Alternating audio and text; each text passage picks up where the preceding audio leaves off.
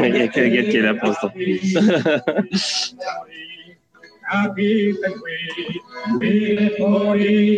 Me connecter pour faire du, du flou. Ouais, c'est ça. Des fois, je fais ça. Ou je me connecte pendant une fois juste pour dire qu'il y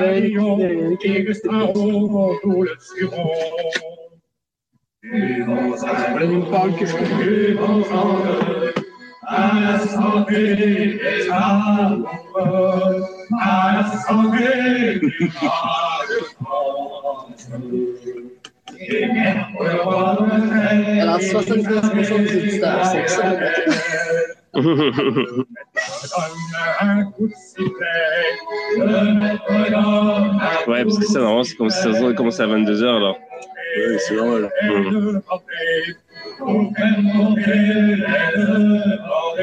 Je vais attendre que, euh, que Agathe. euh, J'ai donné la parole à Agathe.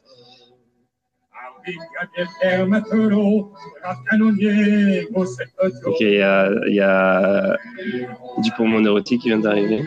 Excellent. Il bien aussi. Du.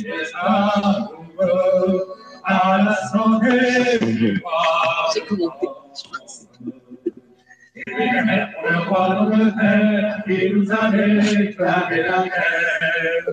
Il nous l'offre en arrivant. J'adore. En arrivant. Je sais pas s'ils entendent avec du, du grésillement par contre. On va voir.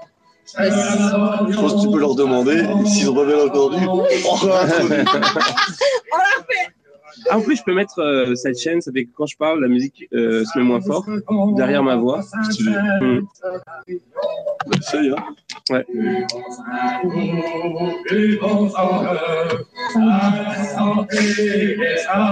Bienvenue tous. Ok, c'est parfait, ça marche. Le sidechain fonctionne. Bienvenue sur Radio Chad en direct du Satobot. Euh, Agathe et euh, Dupont-Monérotti, ah, je devrais dire Snitchy, parce que j'ai changé de nom.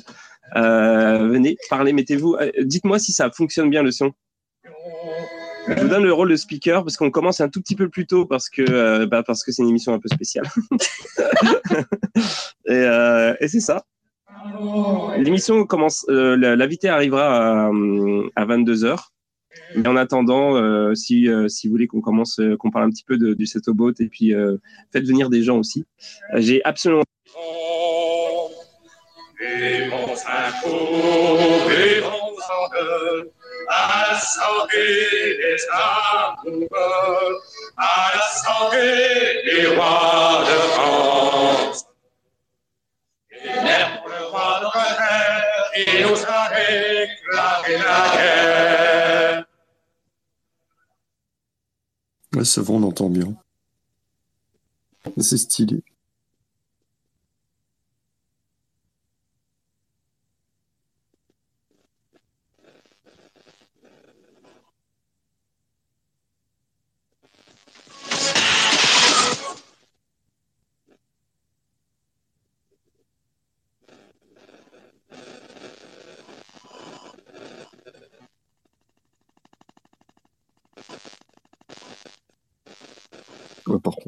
là, pas de bug.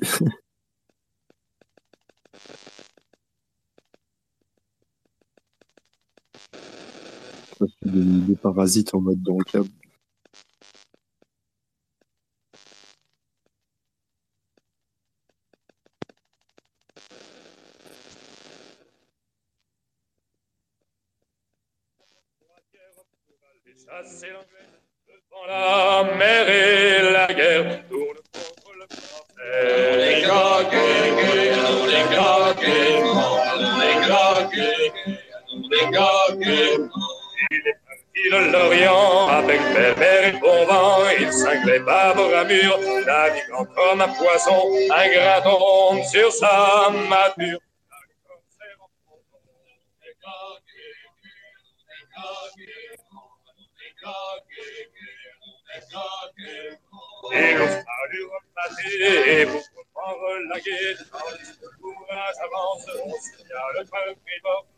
Un navire apparence amènerait de saveur. Les gars les gars guégués, c'était un anglais à se lancer dedans. Marchant le mot si vite, le français n'a pas peur. Au lieu de brasser en fuite, nous le rangeons à l'honneur. Les gars les gars guégués, les gars pleuvent sur nous, nous lui rendons beaucoup, pendant que la barbe en fume va nous brave matelots dans un gros bouchon de cru, et nous échappe aussitôt. Les gars guégués, les gars guégués, les gars guégués, les gars guégués. Au plus, au bout de six mois, au plus monter la proie, un navire plein de patates, plus qu'à moitié chaviré, un deuxième de savate, et le dernier de fumée.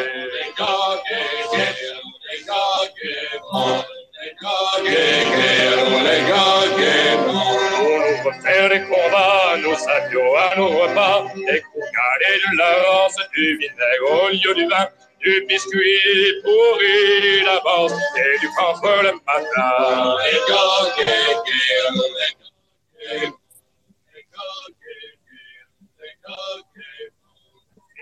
Triste sort, nous voulons périr au port dans cette affreuse misère, quand chacun s'est vu perdu, chacun se... Oh non. Ok, on m'entend pas depuis tout à l'heure? Non, c'est bon, on t'entend. Ah ok.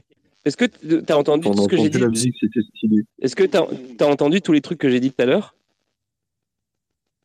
Euh, non, j'ai juste entendu la musique. Là. Ah ok, d'accord. Parfait. Exactement comme d'habitude. Il y a toujours un truc qui va pas. Alors j'explique, je vais refaire tout ce que je dis depuis tout à l'heure. Donc en fait, je, je parlais sur la musique.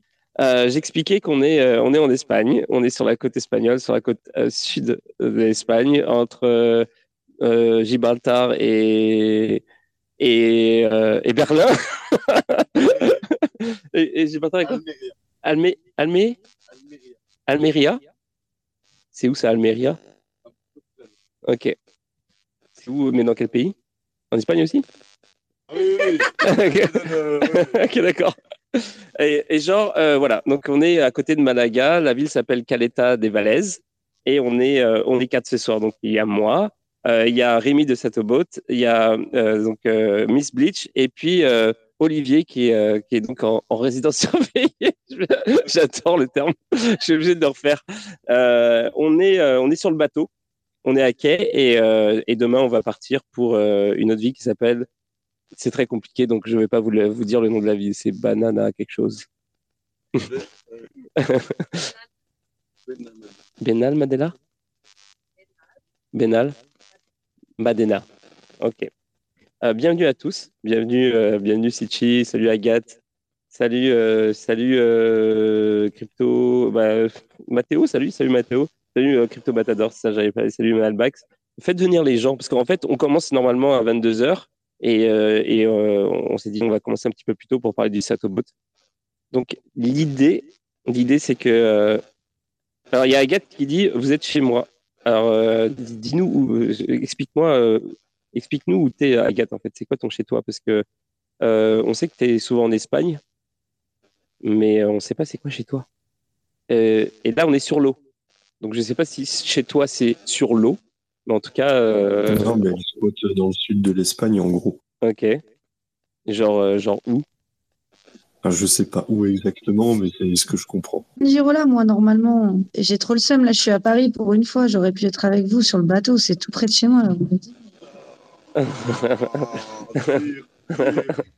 Est-ce que, est-ce que tu entends Rémi euh, Est-ce que vous entendez euh, au- au- au- d'autres personnes que moi quand, quand- dans le micro? J'entends. Oh, Ok.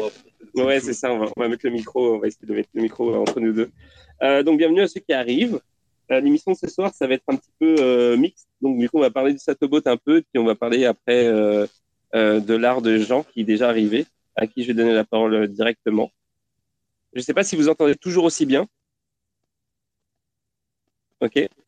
Si, si, c'est bon. Ok, super. Donc désolé euh, pour l'émission d'hier soir. Euh, honnêtement, hier soir, c'était un- une catastrophe euh, monumentale. hein. Je sais que Snitchy était là. Euh, on, on venait, d'arriver à Malaga. On est sorti du, euh, du train dix minutes avant l'émission. On est arrivé dans un café. Il y avait rien qui marchait. J'entendais pas l'invité. C'était une horreur. Donc euh, désolé, euh, désolé pour ça. Je vais essayer de faire une vidéo, enfin un audio qui compile les, les moments forts de l'émission. Je sais pas ce que je vais pouvoir récupérer, mais en tout cas ce soir, hopefully, ça a mieux marché. Mais ça a l'air déjà d'être un peu plus fonctionnel. Donc, Satobot, j'ai envie de te poser un milliard de questions. Rémi, Rémi de Satobot, j'ai envie de te poser un milliard de questions euh, depuis que je suis là. Euh, j'ai déjà tout oublié parce que parce qu'on on a commencé l'apéro il y a plusieurs heures et, euh, et là on est en train de boire du vin du vin cuit, du vin à 15%. Donc ça commence et et je, vous, je vous annonce officiellement que Rémi il a une descente infernale. Moi je pensais je pensais avoir je, pensais avoir une descente genre plus que genre largement supérieure à la normale. Et euh, mais non, mais Rémi il bat tous les records. Donc euh, c'est ça. Moi, j'ai pris deux bouteilles en mode, euh, je pense que ça va prendre toute la soirée. Ça, c'est Et, euh, et en fait, euh, on est déjà, on est, on est déjà bien avancé. Donc Agathe, double double déception pour toi, j'imagine. Bah ouais, je suis trop triste, quoi. Franchement, là, c'était, c'était un plan parfait, quoi. Je... Ouais, mais bon, c'est pas grave. Il y en hein. aura d'autres. Il y en aura d'autres, ouais. Et c'est ça. Et donc, euh, donc euh, si, euh, si Rémi, si tu veux nous dire, genre, c'est quoi euh, le projet en ce moment? Qu'est-ce que tu fais? Genre, qu'est-ce que tu prépares pour euh, les jours à venir? Genre, pourquoi tu es ici? Genre, c'est-à-dire pourquoi on est là à, à quel état des Valaises?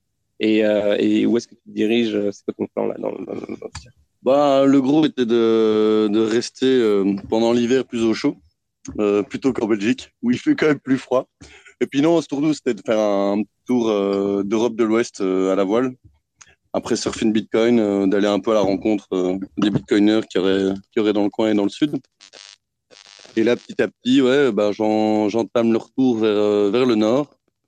Parce que, bah, comme j'ai annoncé il y a quelques jours sur les réseaux, le but, c'est d'aller hisser, aller hisser bien haut les couleurs de Bitcoin sur deux, trois régates dans, le, dans la Manche. Et entre autres, euh, aller faire la, la Rolex Fastnet Race, qui est une course assez mythique, assez prestigieuse euh, dans le sud de l'Angleterre, où on espère que, que Bitcoin euh, fera, fera son petit effet. Ouais. Il y a quoi à gagner? Ouf La gloire? Je sais pas. Je t'avoue, je connais pas trop les, les prix. Euh, nous, on y va plus pour le challenge personnel avec la team de régatiers euh, que je suis en train de monter. Euh, un petit dépassement personnel, c'est comme une course de, de 700 000, donc on va être 5 jours en mer. C'est pas tant que ça, mais 5 jours, c'est en continu, quoi. Donc tu t'arrêtes pas, quoi. Tu, tu dors à bord, mais tu te relais. Et le but, c'est ouais, c'est de montrer euh, Bitcoin dans un domaine euh, un petit peu, un petit peu décalé, quoi. Qui est un petit peu la source de ce projet. euh, Bitcoin et voile, voile et Bitcoin, c'est très bien euh, qui dicte quoi. Et donc- j'ai, euh, je ne sais pas si vous, vous entendez bien, euh, nous deux, euh, parfaitement, mais je veux juste signaler que. Alors, je suis en train de prendre une vidéo, comme ça vous pouvez voir comment c'est à l'intérieur. Et je veux juste dire qu'on est entouré d'objets. Il y a autour de nous, il y a euh, 21 leçons, le livre avec le, le lapin dessus. Il y a certaines Bitcoin. Euh, quelle est la Bitcoin Non, c'est le, fascicule du, de l'event. Ok, d'accord. Il y a Everything, everything uh, that divided by 21 million, euh, de Knut euh, Swanholm, que je connaissais pas. tout. qui est entre parenthèses aussi un voileux. Ok. Tu l'as pas rencontré? Si, si, je l'ai rencontré à. Ah aussi, tu m'as dit? Ouais, ouais, à, je sais plus, là, euh, plus à l'est, euh, en Espagne, ouais. Ok, d'accord. Il est passé dire un petit bonjour, et c'était sympa. Il t'a dit. Exactement. Ok. Beaucoup de chance. Et euh, il y a. un- C'est un frisbee, mais à mon avis, il fait plus d'assiettes que de frisbee. À mon avis, il vole pas très bien. ok, d'accord. Bah, euh, on. Genre, hop. Attends. Euh, et il y a quoi d'autre? Et Ouais, il y a quelques points d'erreur. Bon, bah, voilà. Bah, pourquoi vous verrez la vidéo qui va, qui, qui- qui a fait, euh, ça. Il y a quelque chose que déjà.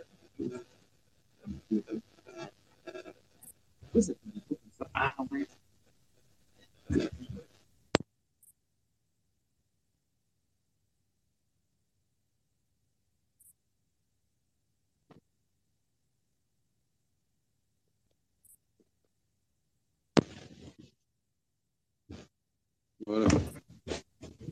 Okay, normalement, vous... ça fonctionne. Ok, ça fonctionne. Euh, Mathéo, tu voulais prendre la parole, je crois. Mais ça n'a pas fonctionné, je vais te la redonner. Il va falloir prendre un abonnement Starlink, là, ça va plus. ouais, euh, en- à terre, ils fonctionnent bien. En mer, euh, ils sont chers. C'est 400, euh, 400 euh, dollars par mois. hein. Ouais, mais pas en mer. Mais bon, après, on est souvent proche des côtes. Ouais. Ah ouais, c'est pas en mer, c'est différent. Ouais, ils sont en train de développer une formule pour la mer, mais elle est, elle est plus proche de 3000 dollars euh, le mois que. Ok. mais- Ouais. T'as pas la même couverture. euh, Enfin, t'as- pas le même, la même demande, quoi. Donc, totalement, euh, les petits satellites, euh, ils vont coûter cher. Normalement, pour eux, c'est la même chose. C'est le même satellite dans le ciel. etc. Je sais pas comment ils fonctionnent. S'ils ils sont en géostationnaire, non, ouais, je sais pas, je sais pas. C'est une grosse, grosse, grosse différence. pas Genre, un peu plus. Ouais, ça- fois le prix. Que Il me semblait que c'était 400. 400. Ouais, et euh... salut Jean, t'es t'es déjà avec nous Alors oui, effectivement, je suis déjà avec vous. Par contre, je vous préviens, j'entends la moitié de ce que vous dites. Ok. Et là, tu nous entends correctement? Test, Euh, toi, test. ouais, mais euh, la, la voix, la voix en fond, en fait, c'est des, des fois ça, ça, ça hache un peu à moitié. euh. Ok. Ok, Bah écoute, euh, on, va, on va se rapprocher du micro. on est tous, euh, Normalement, il faut qu'on On parle est en collés. face de ça, comme ça. on est collés serrés euh, Ouais. au micro. Donc là, normalement, tu devrais mieux nous entendre. Est-ce que c'est c'est- c'est juste? Oui, ça a l'air mieux. Allez, tout bon. Alors, euh, genre, on essaye de faire marcher des choses, on essaye de mettre des caméras et tout, mais il y a tout qui tombe parce que, genre, euh, c'est la première fois. Euh, Qu'est-ce que j'ai Ouais, Mathéo, tu Oui, c'est dire la première chose? fois. puis. Ouais, Il y a peut-être un peu de vin derrière aussi. euh, bon, il y a- quand même Hmm, très peu. le, le vin, le bateau et le matos, ça, ça fait beaucoup quand même. Alors, il paraît que euh, un verre de vin, euh, euh, non, c'est quoi déjà? Un verre de vin, ouais, un, un verre de vin sur terre égale à deux verres sur mer. Ouais, ce serait pas étonnant. C'est ça. Ouais. Euh, Mathéo, tu voulais dire quelque chose depuis tout à l'heure? Oui, normalement, là, j'ai arrêté de bugger, vous me confirmez? Ouais, ça marche super. Ok. Euh, non, je voulais savoir euh, combien de temps t'allais, toi, rester sur, euh, sur le Satobot? Là, Si t'as prévu de faire une partie de, de l'expédition avec eux ou... Ouais, oui, toi. Ouais, bah écoute, les- on les emmène demain. On va faire une petite traversée vers, euh, vers le sud de Malaga. Et puis après, je sais pas, ils vont peut-être rester un jour ou deux. On doit. Ouais, bah, en, se- en fait, on avait prévu de faire le voyage jusqu'à Banal, blablabla. un peu dur comme nom. Ba- banal, Benal, Mal, Mala- Malé- non, pas Maléga. À côté de Torremolinos. Benel Madena. Voilà. Merci, Agathe. Et, Non, mais euh, c'est simple, c'est Ben. C'est, c'est comme, euh, c'est en arabe, en fait. Faut penser en arabe, Ben comme fils. Al, c'est le. Madena, c'est euh, la Médina, la ville. Ben Al Medina. Fils de la Ben, ben Al Medina. La ville Ah, voilà. fils de la ville. plus simple. Ben Al Medina. Ok, bah c'est là qu'on va. Et en fait, euh, c'est ça. On avait prévu de faire ça, ce petit voyage jusqu'à là-bas, puis on avait pris, euh, on avait pris un- une, chambre là-bas. Mais après, on va voir comment comment ça se- comment ça se déroule là. Puis euh, puis c'est ça, pas mal ça. On- fait juste, euh, on est juste des. euh, Ouais, après rester quelques jours et puis euh, et puis le vent ne, ne le permet pas trop. Peut-être derrière, on risque d'être bloqué euh, deux jours au port parce qu'il y a une il y a une grosse bourrasque euh, qui s'annonce euh, dans le dans le dans le goulot euh, de Gibraltar là pour les prochains jours. Donc, euh, on verra. hum, Ah, est-ce que tu seras à l'heure pour les, co- pour les petites courses? Tu fais tout en solo ou c'est des, des courses euh, officielles avec, euh, avec des, des, des personnes, enfin d'autres concurrents? Non, non, euh, les, les courses en question euh, sont prévues en fin avril, début juillet, et puis la, la target ultime qui est la Fastnet Race, c'est euh, fin juillet. Donc euh, oui, je pense pas que c'est ces deux trois jours qui nous bloquent, qui vont nous retarder, mais il y a encore un petit peu de mille à faire. Ouais. Oui. euh. Ok, ça va. Enfin, en tout Et- cas, et comment ça s'organise niveau sommeil là, avec, euh, avec des personnes en plus sur le bateau, ça doit être, ça doit être galère. ah bah, euh, je pense que tu auras la réponse dans le live de demain. Ok, ok. On verra. Je sais même pas, euh, je sais même pas ce que c'est le live de demain. Bien organisé comme garçon. Non, bah, écoute, tu, tu verras s'il sera frais demain ou pas, quoi. Ah oui, c'est Faune, Faune Radio. Ah, ça va être très bon. Hmm. Mais attends, du coup, c'est qui jeudi Je sais plus. Ouais. Ah oui, bah c'est toi, Snitchy, jeudi. Ah, c'est ça, j'ai plus, euh, j'ai plus euh, la notion du temps et des, des, des, des agendas. Mais oui, en plus, on va, on va parler de dégooglisation et tout. Euh, ouais, bah en tout cas, Ouais. euh, si jamais vous avez des questions, eh, à tout moment dans la soirée, si vous avez des questions pour, euh, pour Rémi, donc de Satobot, n'hésitez pas. Si vous avez des questions, c'est pour Jean qui va, qui va pas tarder à, à embarquer aussi dans la conversation, euh, n'hésitez pas. Une Euh, pour ça. Et puis, euh, je te jure que j'avais plein de questions à te poser tout à l'heure. Et genre, on arrive à un point où j'en ai trop, mais c'est pas grave. ouais. Est-ce que, est-ce que toi, Jean, euh, qui, euh, qui est euh, artiste digital, est-ce que tu as déjà fait un truc en rapport avec, euh, avec, euh, avec le nautique Parce que, attends, attends, attends, parce que tout à l'heure, j'ai remarqué, il y a quelques minutes, que tu as envoyé des œuvres dans l'espace. Est-ce que tu peux nous parler de ça? On, Je sais, on est 10 minutes avant l'émission, mais je veux savoir maintenant. L'espace, la voile. L'espace, la voile. pas c'est très sympa, il y en a qui- Ouais, c'est Bon, ça, alors quoi. direct, euh, direct les étoiles, quoi. Euh, c'est un, c'est un petit rapport avec le nautique, c'est pas mal, t'as fait le grand écart, mais on retombe presque sur nos pieds, c'est pas mal.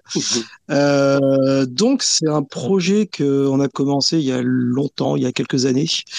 En fait, il y a une, euh, c'est, on va dire, plus ou moins une cliente qui devient plus ou moins une amie, euh, euh, qui vient de Tel Aviv, euh, avec qui j'ai bossé pendant des années, parce que je travaille pas mal sur des thèmes oniriques et j'étais intéressé sur le fait de faire de l'art à partir de- des rêves des gens. Et donc on s'est, on a commencé à bosser ensemble euh, en 2014, donc ça commence à, à faire pas mal. Et euh, donc petit à petit, bon, je suis un peu devenu son, son artiste référence pour les gros projets et tout. Et là, elle avait, elle avait fait une première partie d'un projet qu'elle appelait euh, The Big Dream, donc le grand rêve. Et euh, le but c'était de rassembler plein de personnes ensemble pour euh, rêver au sens propre comme au sens figuré. Et, euh, et là, c'était plus qu'est-ce que tu rêves pour le futur? Qu'est-ce que tu souhaites pour le futur en fait? Donc inviter les gens à se laisser aller et à imaginer n'importe quoi qui leur ferait plaisir dans quelques années. Et donc ça, c'était une première version qui avait été faite euh, bah, chez elle à Tel, Aviv, une grande place. Il y avait je sais plus combien de centaines de personnes qui avaient fait une méditation guidée. Ça a été retransmis par euh, euh, je sais plus euh, Fox News peut-être ou je sais pas. Enfin bref. Donc voilà un petit truc qui avait déjà un effet. Puis elle s'est dit bon, j'aimerais bien prendre le truc euh, à l'échelle mondiale, direct. Donc cette boîte s'appelle Dreamy, D-R-E-A-M-E. Et euh, j'étais là, ok. Donc elle me dit, est-ce que ça te dirait, on rassemble euh, plein d'artistes de partout dans le monde et on essaie de faire varier autant que possible. Euh, on prend, on rassemble des rêves que nous envoient les gens partout dans le monde aussi, pareil, le plus large possible, dans une espèce de base de données. Les artistes, ils arrivent dans la base de données, ils piochent les rêves qui, les inspirent et on les transforme en œuvres d'art autant qu'on peut. Et on en fait, on en fait un maximum. Et après, avec ça, on essaye de faire le tour du monde, euh, de les exposer un peu partout et tout. Donc j'étais euh, j'étais chaud, évidemment. Euh, L'ampleur du truc, c'est assez fou. Puis en plus, même au niveau, juste quand tu quand es dans la, base de données, à fouiller un peu dans les rêves, tu as l'impression de, de mettre les doigts dans, dans l'inconscient de l'humanité. C'est assez, c'est assez drôle. Tu vois que d'un pays à l'autre, en fait, ça peut être très différent, comme hyper similaire, peu importe à quel point les cultures se ressemblent ou pas, quoi. Euh, donc voilà, ça c'était le projet et euh, on a en tout, donc j'ai dirigé 60 artistes et on a fait euh, en 500 œuvres en tout. Et, donc le mix de tout ça, on l'a fait, on l'a exposé partout dans le monde. On a fait, on était à Londres, on était à Times Square, à Shibuya, à Tokyo. Imprimé sur un drapeau, on l'a mis aussi au sommet du mont Kilimanjaro. En Chine, il y avait en Islande, je sais pas comment ça s'est passé au final, en Norvège aussi. Enfin bref, encore pas mal d'autres destinations. Et, euh, donc, à un moment, euh, on, s'appelle, euh, coup de fil, et puis elle me dit Ah, au fait, ouais, donc tout ça, ça, ça se passe bien pour machin. Et puis, bon, j'ai avancé un peu, comme je t'ai dit, pour l'envoyer sur l'ISS. Donc la, la station spatiale internationale. Elle m'en avait absolument pas parlé, donc euh, moi j'étais, j'étais comme avant. J'étais là, attends, on peut revenir dessus, s'il te plaît euh, Comment ça l'ISS euh... Eh oui, euh, je t'ai dit, j'ai un moyen d'avoir un contact avec un astronaute et peut-être qu'on pourrait envoyer tout ça dans l'espace. Alors évidemment, moi j'étais, j'étais en mode, c'est pas vrai. En plus, moi c'était un vieux, j'ai une histoire un peu, enfin l'espace, c'est un vieux truc que je pensais inaccessible et qui pourtant me, j'en ai rêvé beaucoup, en fait, littéralement. Et, voilà, donc c'était un peu un truc euh, complètement fou. Et donc en avril dernier, euh, on a envoyé avec euh, l'astronaute qui, euh, qui, qui, a, qui a bien voulu être partenaire, on a envoyé euh, une vidéo plus un drapeau avec un collage de toutes les œuvres et euh, en gros, euh, ouais, à peu près, pas les 500 œuvres, mais pas loin, qui ont été diffusées dans la Station spatiale internationale. Et autant qu'on sait, c'est le, le les premières œuvres d'art crypto, on va dire, qui ont été exposées à l'intérieur de, de l'ISS, en orbite. Voilà. Donc euh, c'était trop cool. C'est pas encore totalement fini le projet, mais voilà, c'était déjà une, Mais- une grosse étape euh, après le tour du monde. Mais, mais comment ça se passe pour, euh, pour afficher des œuvres? C'est-à-dire qu'il y a comment euh, concrètement comment elles sont affichées à l'intérieur de l'ISS Est-ce qu'elles sont affichées Alors- sur un écran? Évidemment, tu, tu ne peux pas envoyer euh, une grosse œuvre encadrée parce que déjà le- la NASA est très, très stricte au niveau des conditions de poids et aussi de taille. Donc euh, ton objet, s'il est volumineux ou s'il est lourd, tu tu peux pas l'envoyer. euh, Ils ont trop de choses à envoyer. En plus, c'était une mission, euh, c'était la première une des premières missions qui était civile et du coup tout le monde, tous les astronautes quasiment avaient signé pour faire euh, un tas d'expériences, de, de choses scientifiques, etc. Donc euh, il y avait beaucoup de compétitions pour le ce qu'ils avaient le droit d'emmener dans le dans le module. Et euh, donc on a dû penser euh, léger et euh, il y avait deux façons de le faire. La première c'était donc un drapeau pliable. Euh, donc on a fait un grand, j'ai fait un grand collage euh, avec des deadlines de malade parce que ils sont sympas la NASA, mais euh, par contre des fois ils te disent t'as 60 artistes derrière toi et puis ils te disent ah au fait pour la semaine prochaine il nous faut ça. Toi t'es là ouais en fait il y a 60 personnes et ils sont partout dans le monde donc euh, peut-être se calmer un peu, mais bon voilà c'est chaud. Et euh, donc ça, c'était le drapeau. Et la deuxième façon d'emmener des choses légères, c'est évidemment le numérique. Et euh, comme ils avaient déjà besoin d'un ordinateur, bah, tout simplement, au début, on devait l'envoyer sur un iPad, mais ça a été un peu compliqué. Et on a squatté un ordinateur et euh, après des mois de rétention d'informations de la part de la NASA, on a commencé à voir l'arrivée les vidéos où tu vois la, vidéo sur, un écran et ça se recule, t'es là, ouais, ok, c'est l'ordinateur et tout. Et puis après, tu te rends compte que l'ordinateur, il est posé sur rien, il flotte et il se déplace très légèrement. euh, euh, voilà, le petit, le petit truc en zéro gravité, c'était trop cool. Et après, tu as la caméra qui, qui va regarder dehors et tu as la Terre en dessous et c'est euh, assez émouvant quand même. Euh, voilà. Et l'organisme qui, orga- enfin, ouais, qui, euh, qui, en fait, qui dirige ce, euh, ce projet-là, c'est lequel? C'est quoi le nom? Alors, la boîte de la partenaire en question s'appelle Dreamy, donc D-R-E-A-M-E. Ah oui, d'accord. C'est eux qui ont chapeauté tout ça, même l'envoi dans Euh, bah, c'est son projet, la, la fondatrice de cette boîte. Euh, après, il y a eu d'autres partenaires. euh, il y a eu euh, une fondation israélienne de, je sais plus quoi, je crois principalement qui essaye de rejoindre le, le civil et le spatial. Euh, Il y a eu l'astronaute en question qui est en fait un des, un, un milliardaire qui se paye un billet, je sais plus combien de millions. On a- n'a pas eu les chiffres publics parce que c'était interdit de- de- d'en parler. Mais bon, c'était un ticket, un ticket cher quoi et euh, qui a bien voulu faire ça et qui avait sa fondation aussi. Donc euh, voilà, il y, a y avait quand même quelques intermédiaires en plus. Et c'était c'était un vol SpaceX. Euh, donc c'était bon, la NASA qui, qui coordonnait le reste, mais euh, c'était sur du matos SpaceX. Ok. Et donc, euh, cette boîte-là, euh, ou cette personne-là, genre, bon, maintenant qu'elle a conquis, elle a conquis euh, les villes euh, les plus importantes du monde et l'espace, elle n'a pas envie, par exemple, euh, d'afficher ses œuvres euh, éventuellement euh, en haute mer. Eh bien, écoute, c'est c'est marrant parce que on a, euh, comme on a fait le sommet des montagnes, les villes, etc., on s'est posé la question. Elle me disait après, euh, moi je lui dis en plus après la blockchain, c'est moi qui l'ai convaincu d'essayer de, de faire une partie NFT. Et euh, après, elle me disait, en fait, ce qui nous reste à conquérir, à part la Lune et, et Mars, euh, ce serait d'aller sous l'eau. Et on Ah, avait un projet, euh, ouais, on avait un projet pour une projection sous-marine. Et euh, bon, ça, ça finit par euh, tomber à l'eau. Désolé, il a, c'est pas un mauvais jeu de mots. Pas de mots. C'est tombé comme ça, voilà. et, euh, et voilà, donc malheureusement, on l'a pas fait, mais c'était, on avait envie de le faire quand même. Ouais. C'est vrai que avec le ranier aquatique, ce Ok. serait pas mal. quoi. Ok, parce que c'est ça, parce qu'il y a bah, Satobot qui fait des. Euh, donc Rémi, euh, qui essaie de, lancer des projets euh, euh, bah, assez intéressants, notamment la course et tout. Et, euh, en fait, c'est le seul représentant de, des cryptos et de, la communauté Web3 et blockchain que je connaisse en, qui navigue sur les eaux. Et donc, je me suis dit, genre, c'est quoi en fait les projets qui, bah, en fait, qui sont représentés sur sur l'eau, en fait, dans, dans les dans les dans les eaux internationales, etc. Genre, il y a, y a- Est-ce que tu connais des projets toi de euh, artistiques euh, en fait, qui sont liés au Web 3 ou Euh, alors j'avais un, on avait un partenaire, en plus c'est des gens que j'ai rencontrés en vrai, donc plus ou moins des amis maintenant. Euh, le projet s'appelait ARC, ARK, euh, Project Arc je crois. Et eux en fait c'est juste qu'ils ont euh, pendant la, la grande vague des PFP, euh, ils avaient lancé en fait un, un espèce de PFP qui servait uniquement à financer des projets environnementaux et donc il y en avait quelques-uns qui étaient en rapport avec euh, probablement les coraux ou quelque chose comme ça, tu vois. Donc euh, C'est quoi un PFP? c'est une- c'est PFP, c'est photo de profil. Euh, les avatars, le bordel, tout ça. Oui, ok, ok, ok, je comprends.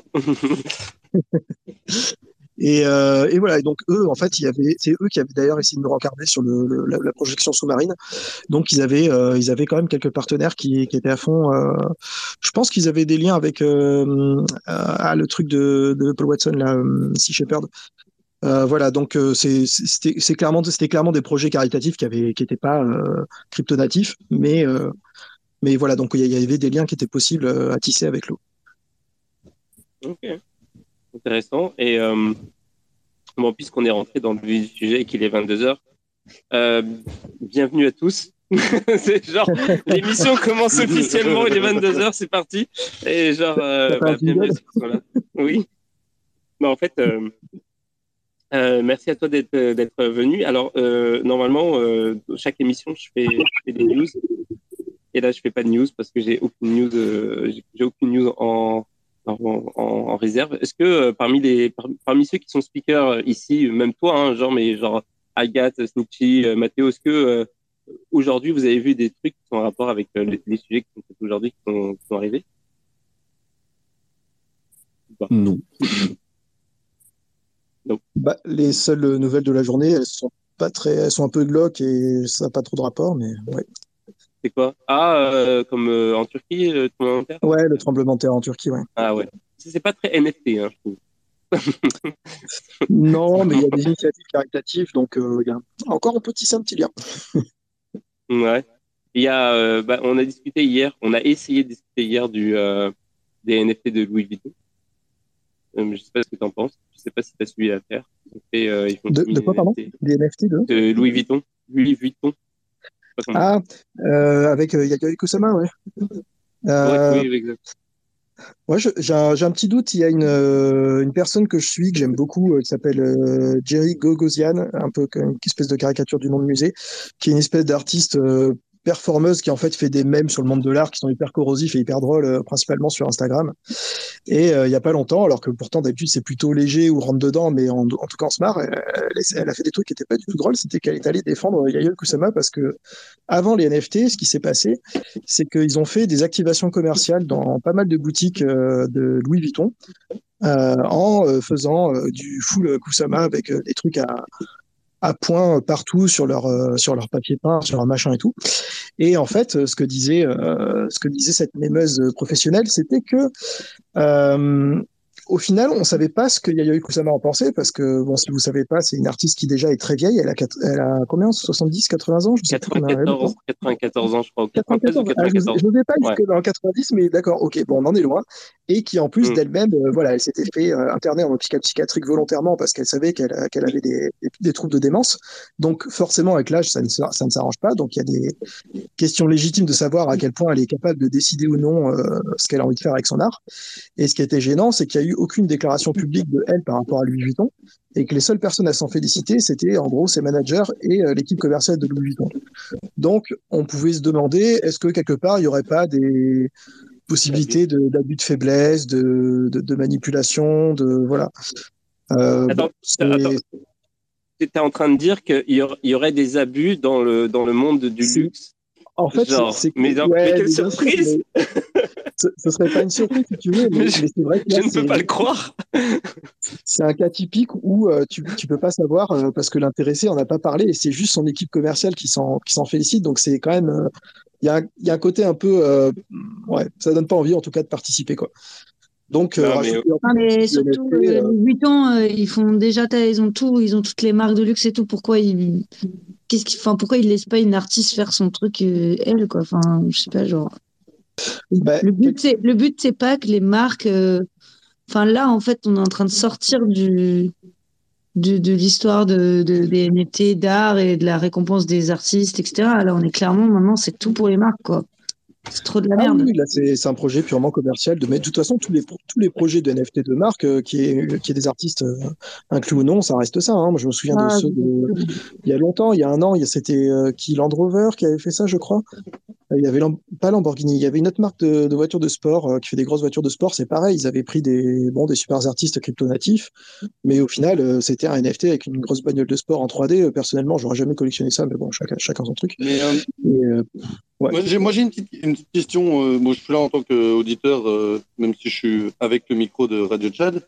Euh, je comprends pas très bien. euh, bon, ça, je reviens un petit peu peut-être dans le dans le deep, mais je comprends pas très bien le le lien que, en tout cas, par exemple, toi, Jean, ou sans doute d'autres, hein, là, comme Louis Vuitton ou d'autres, faites comme lien entre euh, NFT et art.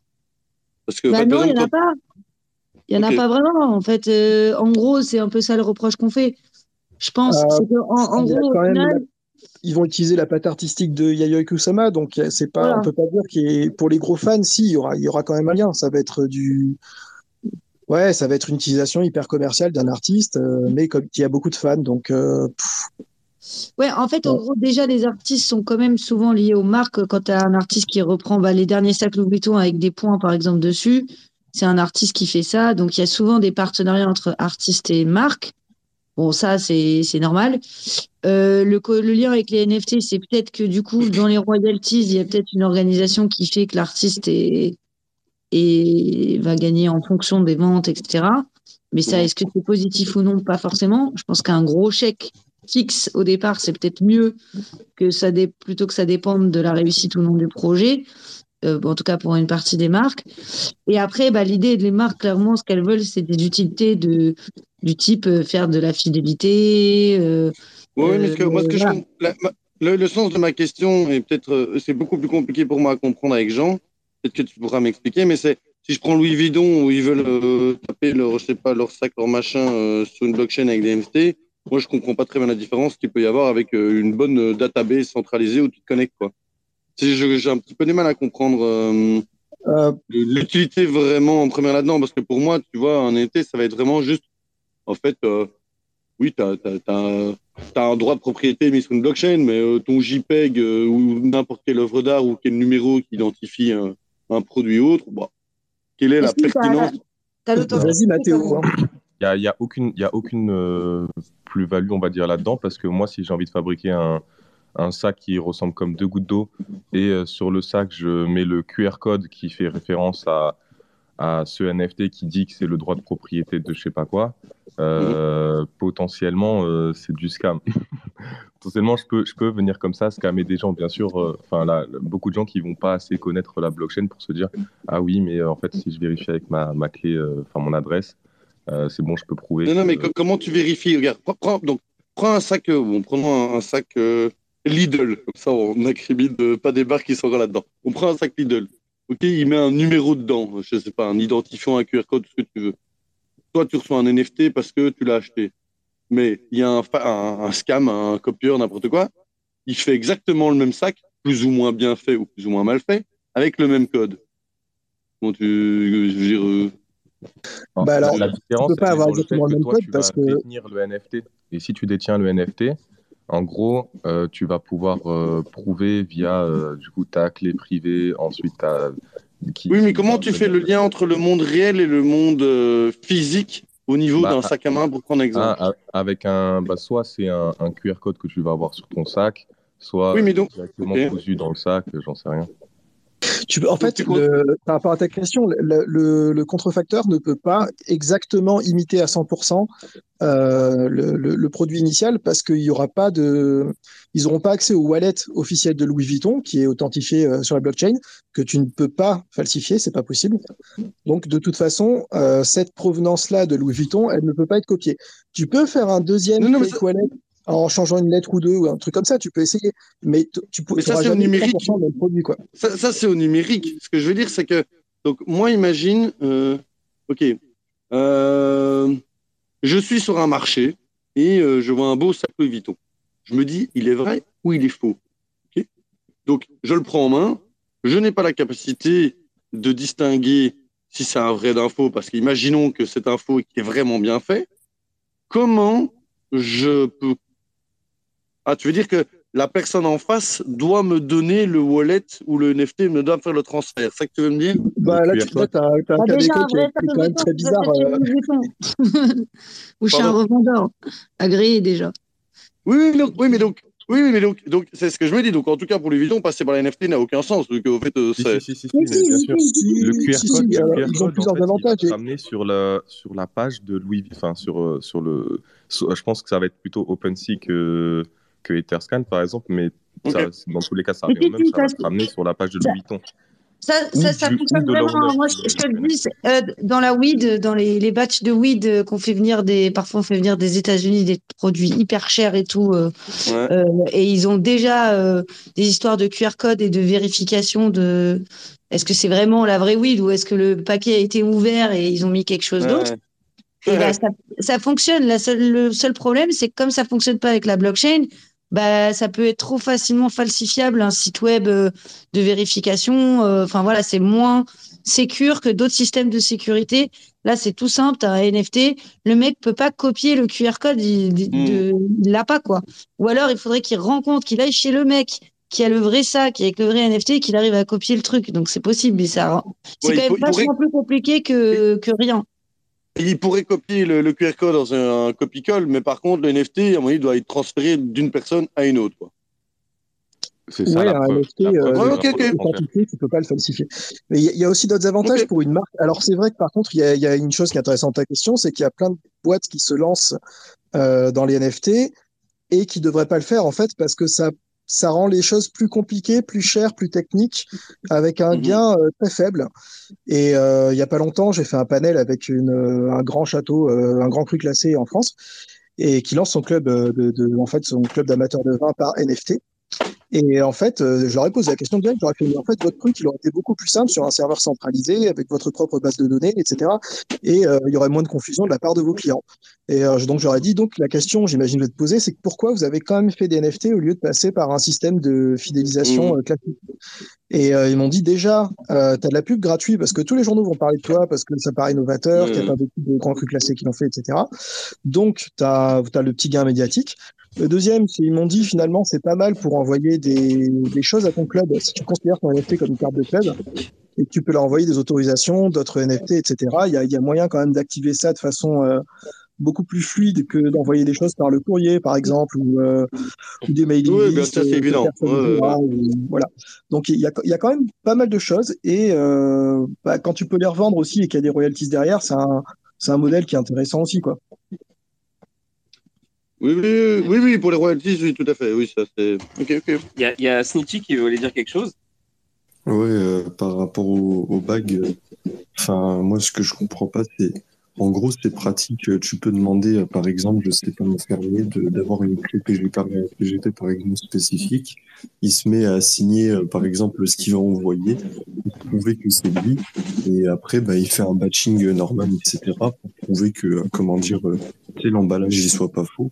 Mais après, ça s'arrête là. Ça veut dire que si euh, le fermier, par exemple, il donne sa clé PGP à quelqu'un d'autre, ben, tu peux quand même faire de la falsification. Donc, euh, que ce soit avec un NFT ou sans un NFT, tu auras toujours le même problème, en fait, c'est Mm. l'humain.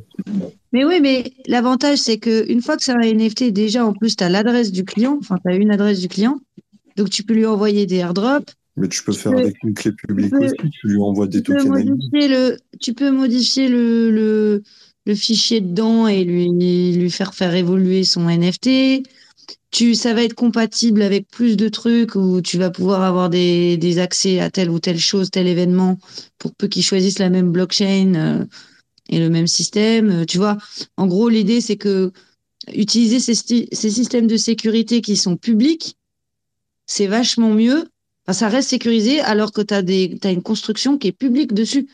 Donc en fait, Oui, mais ils la seule sécurité, Agathe, qu'il y a là-dedans, c'est c'est bien la cryptographie, on est d'accord. Donc, Mais ouais, mais ça je suis d'accord avec toi. Mais les, les blockchain avantages sur le long terme. euh, juste, euh, faire des. Euh, des parlez pas en même temps, les amis. Tu peux avoir, euh, comment dire, de l'intégration euh, massive, justement, parce que tu n'as pas besoin d'être sur une blockchain spé- spécifique. Tu prends juste un algo de cryptographie et euh, du coup, euh, tu peux euh, faire Mm. circuler euh, ta signature euh, à travers plein de services différents. Bon, j'ai j'ai fait, j'ai fini. Ouais, non, mais Hmm. ce que je veux dire, c'est que après, tu vois, ils font un accord avec un, un autre, un autre artiste, je sais pas, qui a utilisé la, qui va utiliser la même blockchain ou autre, et ils peuvent, euh, ils peuvent continuer d'offrir des choses, tu vois. En fait, en gros, c'est ça qu'ils se disent. Ok, juste, juste euh, je me permets de réintervenir, juste pour bien comprendre ton, ton point Snitchy par rapport à la question euh, que j'ai posée et que tu as complété. C'est du co avec euh, un encryptage asymétrique. Ah ben en fait, euh, n'importe qui peut signer. Enfin, une fois que tu as officialisé via ta clé publique qui tu étais, tu peux chaque fois signer toi-même avec ta clé privée et dire bah, je l'ai transféré.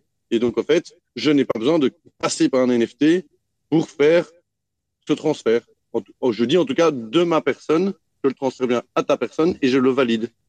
Bah oui, et surtout sur des services centralisés, puisque tu prends un exemple, par exemple, je prends un hôtel. On va dire, tu as un système de fidélité. Toi, à chaque Mm. fois que tu vas payer euh, un billet à l'hôtel, en fait, tu vas juste faire une signature. Lui, il va Mm. les retenir, il va faire des points de fidélité. Et enfin, ça revient au même, c'est le même système de Mm. fidélité euh, que euh, sur n'importe quel système classique, en fait, sauf que tu rajoutes de la cryptographie. Oula. Ouais, mais Euh, les C'est un système de que- fidélité en, en cryptographie. Je pense que les NFT, comme disait euh, euh, Jean tout à l'heure, euh, c'est que tu as, en plus un petit coup de pub et que en plus tu, peux tu peux peut-être faire t'imaginer faire plus de trucs plus tard parce que c'est un truc qui démarre et que on se dit qu'on va pouvoir faire plein de trucs encore avec, tu vois. Ouais, et puis, autre chose, c'est que tout simplement, ils ont accès à un nouveau pool de, clients, souvent, qu'ils n'avaient pas avant, euh, qui, euh, pour beaucoup, sont quand même euh, plutôt classe, classe sociale plus, quoi, et qui ont donc un certain portefeuille et qui sont prêts à le dépenser pour ce genre de choses. Donc, il y a aussi une acquisition client qui est un peu facilitée sur un, sur un domaine un peu niche. Bon, en vrai, c'est pas mal aussi, hein, je, je dis pas le contraire, parce que du coup, à l'inverse, ça permet aux personnes qui sont dans la crypto, par exemple, là, on parlait de services, donc ça pourrait permettre justement à des personnes de pouvoir dépenser leurs coins, etc., pour euh, voilà, des services et des biens, donc euh, en soi, pourquoi pas. Ouais, et il y a Mathéo qui voulait dire quelque chose? Euh, oui, c'est par rapport au, au fait du coup de ne pas passer par, euh, par une blockchain. J'arrive pas très bien à comprendre euh, comment avec des, des, juste des signatures. Enfin, qu'est-ce qui, qu'est-ce qui m'empêche moi de ne pas euh, euh, faire une copie et de te transmettre une copie? Et euh, la question sous- sous-jacente, c'est qu'est-ce qui permet en fait réellement bah, En fait, coup- un, un NFT, quand il est créé, il est créé à partir de ce qu'on appelle un smart contract. Donc, c'est l'unité génératrice de- des NFT. Euh, quand c'est des NFT d'art, c'est tout simplement la collection ou la série. Et euh, quand c'est d'autres NFT qui appartiennent à cette collection, ça va être le nom du projet, etc. Et donc, ton NFT, quand il est authentifié en tant qu'appartenant à un projet, en fait, s'il n'est pas sur ce smart contract qui est identifié, euh, par exemple, sur OpenSea dans telle ou telle collection, bah, tu peux être sûr que du coup, si c'est pas le bon, en fait, c'est une contrefaçon. Et si t'es si t'es pas euh, le si t'as pas accès au wallet qui a créé ce smart contract, bah, en fait, tu peux absolument pas minter de créer de NFT dans ce dans cette collection. Donc en fait, tout simplement, euh, c'est absolument impossible de, de, faire ça à moins que tu euh, que aies accès au wallet physique, que tu sois derrière le mec avec un flingue sur la tempe et que tu ordonnes de minter info quoi. Mais si t'as si t'as pas ça, ce qui est hautement improbable, tu peux pas. Bah là, après, c'était je te remercie, mais, euh, mais le- Excuse-moi, dans le cadre où- non, c'est dans le cadre où euh, on n'utilise justement pas de blockchain, donc pas de pas vraiment de, de smart contract public euh, où tout le monde peut aller le vérifier ou j'en sais rien. C'est vraiment dans le cadre de, du contexte qu'a qu'a énoncé euh, Snitchy euh, juste, euh, juste avant.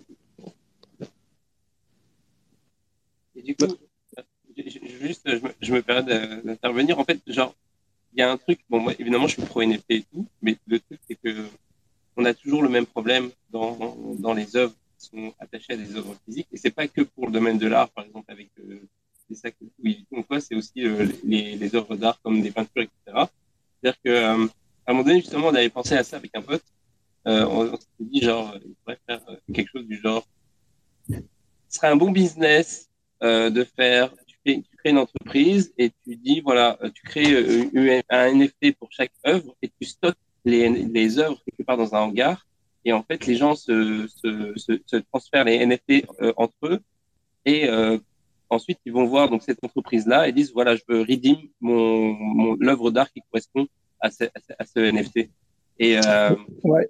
et Tu- en fait, ça, ça marche. ça, marcherait super bien, ouais. Ouais, ça marche, ça, ça marche super bien, jusqu'à ce que la personne redeem son truc, parce que en fait, après, le même problème qui existe en ce moment revient en fait finalement, c'est parce que t'as un Euh, NFT et t'as une œuvre physique. Oui, sont- non, mais tu pourrais, imagine, tu, ça marche bien, tu arrives à avoir ça dans plusieurs endroits dans le monde, et en fait, ces lieux-là servent de dépôt dans lesquels euh, un nouvel acquéreur peut les renvoyer. Par exemple, s'il n'a pas les moyens de d'avoir une hygrométrie stable chez lui, de protéger bien des UV, etc., enfin de participer à la conservation de l'œuvre, et qui se dit, oula, euh, je suis content de l'avoir, mais pour l'instant, euh, peut-être que plus tard, je, je pourrais. Mais pour l'instant, je peux pas encore le faire, donc il pourrait très bien avoir besoin encore de cette entreprise de, d'un qui fait l'intermédiaire pour le renvoyer en stockage. Et euh, c'est vrai que couplé à une puce NFC euh, plus localisation GPS, globalement, ça- pour, pour des œuvres en tout cas qui, qui sont euh, qui sont onéreuses, ça peut être un super business plan, ouais, franchement. Et du coup, tu reviens au problème initial qui est obligé d'avoir un tiers de Tu l'as- C'est ça que tu Je pense que Snitchy l'a l'a bien résumé. Si on parlait tout à l'heure de la weed qui vient des États-Unis, en fait, tu l'achètes à un commerçant. Si, quand tu le reçois, tu demandes au commerçant de bien signer le fait que c'est bien lui qui te l'a envoyé, que tu as un QR code entre les deux ou pas et qu'il soit falsifié ou pas, en fait, euh, tu peux très bien faire ça avec un simple encryptage asymétrique. T'as pas besoin d'un NFT pour ça. Oui, mais comme tu Ouais, bah, conserves pour l'instant, ils le- pour l'instant, ils le font comme ça, mais avec un NFT, tu peux en plus gagner de l'argent au départ pour financer tout ton business en en lançant une connexion, une collection. Tu peux en plus avoir de la pub sur Internet. Tu peux en plus, euh, du coup, mettre grave de visibilité pour ta marque sur toutes les marketplaces NFT. Tu peux en plus euh, changer les fichiers, envoyer des trucs. euh, Enfin voilà, tu as, quand même un peu plus d'options que les que les qui font actuellement, tu vois. Tu peux faire une communauté. J'avoue, il y y a cette Bah ouais. là Mais après, franchement, euh, bah, le côté numérique, moi, je, je, je dis pas le contraire, ça, ça marche. Mais euh, quand on s'attaque à un objet physique, c'est très compliqué. Ouais. On peut mettre un peu de, de cryptographie, mais tu as toujours le problème de la confiance dans tous les cas, parce que c'est pas comme si tu envoyais justement un jeton que ça partait, euh, comment dire, autre part, etc. Là, c'est-à-dire, euh, tu peux donner euh, la clé à quelqu'un et la personne se met à signer, entre guillemets, des faux bagues.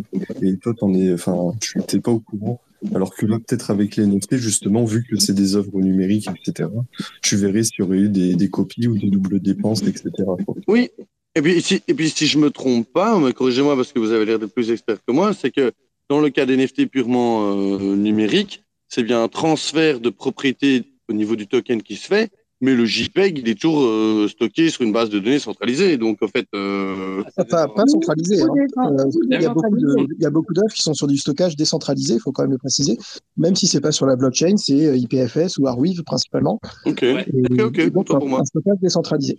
Mais euh, oui, effectivement, c'est la façon assez marrante de se le dire, c'est qu'en fait, c'est pas vraiment l'œuvre qui se déplace de wallet en wallet, C'est la mais c'est les, wallets- c'est les wallets qui se déplacent autour des œuvres, en fait. Mais, mais c'est un sujet euh, intéressant. que tu- C'est beau. Parce- non, parce qu'on a, on a discuté de ça euh, aujourd'hui justement avec euh, Snitchy Ok. euh, sur, euh, sur, euh, sur Twitter. Euh, on avait le truc, c'est que euh, moi, moi, pour moi, IPFS, c'était comme décentralisé. Et euh, en fait, euh, on a eu un, un mini débat sur Twitter où, où, euh, il y avait, euh, il y avait c'est qui l'autre personne avec qui on discutait, je sais plus. euh, c'était avec Rami. Ok, c'est ça. Euh, où on disait bon bah en fait euh, IPFS c'est pas sans- si décentralisé que ça finalement. etc. Oh. Vous êtes partis loin les mecs. Non, mais surtout, je, je pense ouais, que c'est. ouais, parce que franchement, quand tu, frac- quand tu fractures un document en mille morceaux euh, et que tu le répartis partout, tu fais plein de copies, c'est déjà mieux que juste euh, Ouais, mais euh, c'est- une, vraie critique euh, qui vaut le coup euh, d'être entendue parce qu'il y a un problème aujourd'hui, c'est que je crois que c'est un truc hallucinant, c'est genre 60 ou 80% euh, de ce qu'il y a sur IPFS, c'est géré par Pignata, donc ceux qui ont déjà utilisé IPFS connaissent. C'est un service qui, en fait, tu les payes et euh, ils gèrent pour toi le stockage sur IPFS. Et donc, euh, c'est décentralisé, ouais. Bah, c'est pour ça qu'il faut qu'on tout tout. décentralisé, mais c'est un service qui finalement euh, gère un peu les, les trois quarts de- du, du truc, donc c'est un, c'est un peu spécial. Alors oui, je connais Bye-bye. moins, mais j'ai l'impression que c'était un peu mieux. Bon. C'est plus Allez compliqué sur en- Falcon, ach- rachetez-moi mon bac sur Falcon, s'il vous plaît, vous serez. Je, Ah bah voulais voilà, c'est ça qui t'intéresse. Hein. Ouais. Excuse-moi, je voulais juste intervenir euh, 10 secondes euh, pour euh, revenir sur le point que euh, GW Matthew a dit et qui n'a pas été assez entendu, je trouve, et ça met en fait en porte-à-faux. Moi, je suis un tout petit peu en désaccord avec Sni- Snitchy euh, vis-à-vis de la blockchain parce que vous dites, ouais, mais la cryptographie, ça suffit, on n'a pas besoin de la blockchain. Mais expliquez-moi quelque chose, c'est que au final, euh, votre cryptographie, si elle n'est pas sur une blockchain publique, elle se retrouvera sur des serveurs euh, AWS ou. ou, Bah ou- non, ça, c'est toi qui décides. D'accord. Alors c'est nous qui décidons, mais par exemple, euh, si euh, je sais pas, un, un acteur centralisé ou je sais pas, il y a une coupure d'internet ou ou il y a eu quelqu'un qui prend contrôle du du d'un serveur ou de quelques serveurs, je suis désolé, euh, tous les trucs de de de de, crypt- euh, de, de cryptage va, va va sauter quoi. Là où je veux en venir, c'est ce que disait Mathieu et, et je finirai là-dessus c'est quand même la blockchain, euh, c'est aussi un, un, un mécanisme de, de consensus, quoi. C'est-à-dire, si Internet se fait couper dans le monde, et ben, si un mec re- re- rembranche Internet, il peut retrouver la blockchain euh, au dernier bloc qui avait été fait, et on repart euh, de plus belle, quoi. On va surtout avoir plein de chaînes différentes et on va devoir regarder quelle est la chaîne avec la plus de preuves de travail pour dire qu'on est bien reparti sur cette chaîne-là et pas une autre. Quoi. Ça va prendre Enfin, pour répondre sur euh, IPFS, euh, en fait, c'est spécial puisque le protocole permet de faire des communications euh, décentralisées et résistantes à la censure. Mais c'est toujours pareil, si tu l'utilises pas euh, dans ce sens-là, bah, ça va pas marcher. C'est-à-dire, que tu peux l'utiliser, par exemple, euh, tu peux euh, accéder, euh, imaginons euh, Gmail demain sort euh, justement un accès IPFS. Bah, ça veut dire que ton mail il n'est pas décentralisé, tu passes toujours à l'intérieur de Google pour aller accéder à tes mails, etc., qui sont sur IPFS. Donc il faut bien derrière que les personnes, par exemple, si c'est euh, des NFT, etc., bah, qu'à la limite, tout le monde euh, hoste les NFT de tout le monde sur IPFS. Bah à ce oui. moment-là, on aura vraiment un truc décentralisé, résistant Bah, à la censure. Du moment que tout le monde a son IPFS et que tout le monde utilise un truc IPFS. A- Après, de toute façon, la décentralisation, c'est- clair, faut, faut voir les limites, mais il faut se rendre compte que de toute façon, c'est un idéal et euh, que donc il n'est pas concrétisable à 100% euh, dans la réalité, c'est impossible dans aucun domaine. Mais par contre, c'est une chose vers laquelle on peut tendre et euh, vers laquelle on peut faire des progrès et c'est toujours bon à prendre quoi. En tout cas, Arweave, ça vaut le coup de, de regarder en plus de d'IPFS euh, pour ceux que ça intéresse. Euh, Moi, ce que, ce, que, ce que je tenais à dire, déjà, c'est que les métadatas, elles peuvent être hard-codées dans un smart contract. À partir de là, ça règle le problème de IPFS. Et euh, sur la. Sur, Ah ben non. je, je suis désolé, je, je suis un peu égoïste. Bah, si. Bah, en soi, là, c'est juste Bah, la, tu la peux, chaîne, tu la peux pas chaîne mettre des fichiers tu vidéo euh, dans, encodés en hardcodés dans le smart contract, c'est trop Non. lourd. Non. Mais la Bitcoin plupart, tu, tu pourrais toujours faire des NFT où c'est simplement des images et basta, et tu couvres quand même pas mal de, de NFT. Tu serais très limité sur le style d'image parce que c'est vraiment, vraiment très, très léger. Euh, je me suis intéressé un peu au sujet et dès que ce serait du JPEG et pas du vectoriel, déjà, tu, tu serais mal. À moins que ce soit euh, 4 pixels euh, sur un 32 par 32, euh, un truc euh, vraiment minuscule. Mais du coup, ça limite énormément ce qu'on peut faire quand même. Ok. Ok, ok, bah ouais, alors à ce moment-là, c'est c'est vraiment strictement nécessaire. Et euh, sur ce que tu disais, Snitchy, désolé, moi, je, suis- un peu égoïste. J'a- J'avais toujours pas compris. euh, en fait, quand tu fais juste des signatures, euh, on va dire en local, etc., je, à moins que je me trompe, mais tu conserves pas l'historique des, précédents signataires. Ah, mais là, c'était dans le but justement d'avoir un système de fidélité. Donc, euh, c'est-à-dire que la personne va justement euh, conserver les signatures pour avoir euh, un historique justement de fidélité de son acheteur, etc. Mais après, ça dépend euh, justement de comment euh, tu utilises la cryptographie en vrai. Ok, parce qu'à la base, gars, on parlait de, on parlait de pour, pour justement un, sac à main, par exemple Louis Vuitton ou autre, et, et aussi prendre en compte le marché de, de la revente. Et étant donné que sur le marché de la, enfin, si tu conserves pas d'historique, tu vois, comment savoir que à la fin, en fait, le, le NFT appartenait bien à, à Louis Vuitton à la Ah, base. mais tu sais, de toute façon, euh, après là, c'est euh, une signature, donc euh, tu sais juste que, euh, comment dire, sur le, euh, le sac, tu as bien la signature de, de Louis Vuitton euh, cryptographiquement. Après, Ouais, euh, mais- ce qui se passe derrière, t'en as aucune idée, c'est le problème des NFT physiques. Ouais, mais non, attends, attends, attends, parce que par exemple, moi, si jamais euh, j'ai eu, euh, je sais pas, un sac Madonna, elle a acheté un, un Kelly Hermès, euh, elle, commen- elle a plus d'argent, elle revend tout. J'imagine un truc, hein, parce qu'elle a grossi, donc euh, j'ai vu une photo aujourd'hui. Euh, voilà, elle a plus trop la côte et tout, machin, elle a plus d'argent, elle revend tous ses sacs. Moi, mon sac, il a appartenu à Madonna, il vaut, mais genre, vachement plus, quoi. Donc j'ai besoin d'avoir l'historique moi et de pouvoir y avoir accès, plus les points de fidélité, plus euh, machin. Et puis là, je suis en train de construire une monnaie in-app euh, avec un système de, de, ben voilà, de, points euh, pour une, application dans laquelle j'ai investi. Et genre, ce qu'on veut, c'est qu'ils puissent transférer leur token de fidélité. Genre, par exemple, moi, c'est un truc pour les chiens. Genre, il y a Machine, ma copine Annie, elle a, elle a son chien, elle a, obtenu plein de points de fidélité en allant dans plein de magasins qui sont promus par l'app. Du coup, elle a accès euh, à 1000 points. Et moi, genre, euh, j'ai 3000 points et il me manque 1000 points pour euh, pouvoir acheter un lot de euh, 1000 croquettes incroyables, trop stylées. Et genre, bah, j'aimerais bien qu'elle puisse me les transférer. Et, et la marque aussi voudrait bien, parce qu'en fait, sinon, les points, ils dorment. Donc, ils ont les soldes. Mais s'ils n'arrivent pas à relancer ce client parce que son chien est mort, bah, ça sert plus à rien. Donc, il vaut mieux qu'elle puisse me transférer les points. Et moi, je vais aller activer euh, la promotion commerciale qu'elle a eue avec, euh, avec cette marque de croquettes incroyable. Donc, euh, la transférabilité, plein de trucs. Ça, c'est quand même vraiment cool de pouvoir le faire. Et c'est pour ça que je trouve ça a quand même du sens, les blockchains publiques et, et Non, les NFT. Snitchy disait pas le contraire. hein. Il parlait juste des NFT physiques et je suis assez d'accord avec lui. C'est-à-dire que euh, toute la partie numérique, en fait, elle est hyper utile, elle est hyper fiable, elle est. Euh, euh, y a rien à redire. Tout ce que tu dis, c'est des excellents euh, exemples.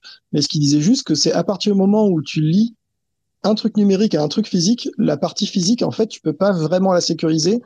Euh, disons que tu peux garder euh, tout ce qui est euh, euh, comment dire authentifié euh, avec la cryptographie et le coller sur un, produit de contrefaçon, par exemple, euh, tu pourrais dans l'absolu.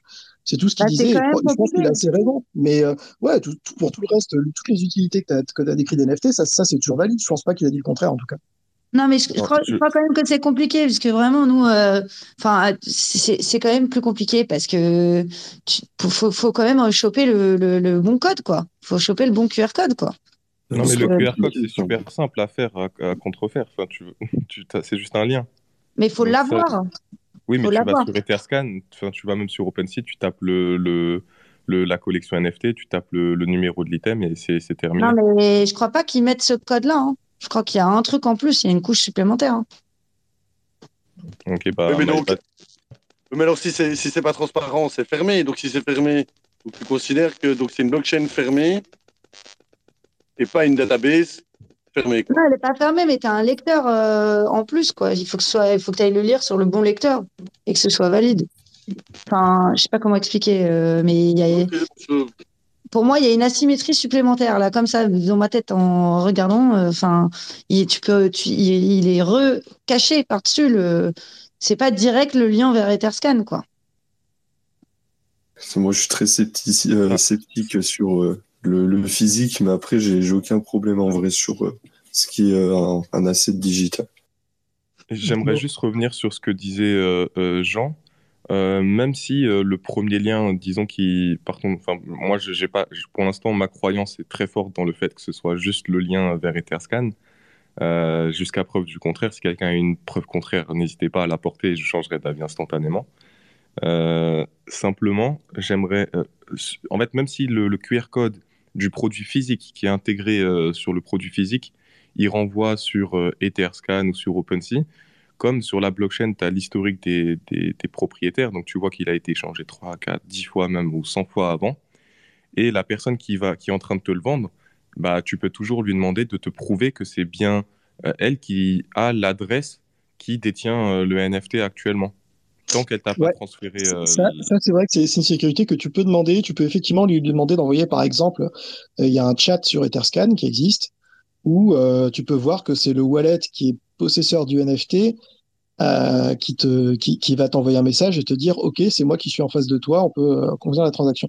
La seule différence quand même, c'est que je peux, je peux pousser le truc et euh, aller dans le sens de Snitchy, dans le sens où cette personne pourrait arracher le QR code la coller sur une contrefaçon et te dire, OK, regarde, je te transmets le NFT. Donc ton NFT est bon. Par contre, le produit physique, euh, savoir s'il est bon ou pas, tu t'en sais rien en fait. Et c'est d'ailleurs la, même, la même problématique en fait avec les œuvres d'art, euh, le, fait, le de les identifier. Euh, quand tu as un très bon faussaire, tu peux accorder de la, confiance jusqu'à un certain point où tu te dis, bon, là, ça deviendrait vraiment compliqué de, de se faire enfler sur, sur ce, sur ce truc-là. Mais euh, la certitude absolue, euh, à partir du moment où c'est du physique, tu peux pas l'avoir. Et c'est d'ailleurs un très bon euh, un très bon point pour le numérique en fait en général. Euh, Le physique, c'est c'est- plus compliqué. Tu, tu parlais pas Donc, de solution de.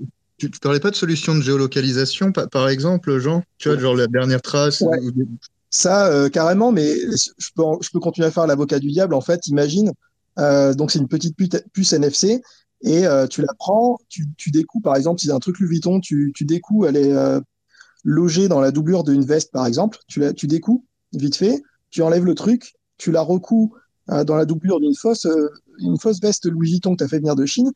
Tu auras la géolocalisation, tu auras la puce NFC qui aura peut-être d'ailleurs le lien vers le, le NFT, etc. Et bah, ce sera un très bon faux et il y aura aucun moyen de savoir que c'est pas que c'est un faux en fait. Ouais, mais le voyez- voyez quand même mais que la- la hein, mais c'est possible quoi. Là, c'est, là, on est sur de la contrefaçon qui coûte quasiment le, le prix du, du sac euh, du vrai, quoi. Alors, Donc, euh, euh, ça, ça dépend parce que moi, je ne suis pas du tout consommateur de Louis Vuitton, mais il y a un cas intéressant, c'est qu'apparemment, c'est depuis à peu près 10 ans, ils ont vachement baissé leur coût de production et euh, ils ont pas, euh, même le cuir, il est à moitié plastique. Enfin, c'est un peu, euh, ça a vachement baissé, donc je pense que c'est possible de trouver du, du Vuitton à pas cher. Mais pff, je, je sais Ah, que c'est un pour vous dire, mais pour vous il dire faut quand même le, le niveau, c'est que un sac Hermès, par exemple, si tu veux le revendre, il faut que tu le fasses. Euh, imaginons, il est abîmé. Il faut, il que tu le fasses euh, re- refaire euh, dans leurs ateliers, puisque c'est eux qui ont le cuir. Moi, j'ai trouvé un mec qui peut, le faire, qui est un ancien de chez Hermès. Donc, faut trouver un ancien de chez Hermès. Ça coûte une fortune. Il va te retrouver parce qu'il est encore en lien avec les fournisseurs, le bon crocodile de cette époque-là. Exactement. hein. Il faut que ce soit exactement le même. Et dans tous les cas, on verra un vrai analyste saura euh, voir que ça a été refait. Euh, faut vraiment. Donc là, on est sur de la contrefaçon à l'extrême.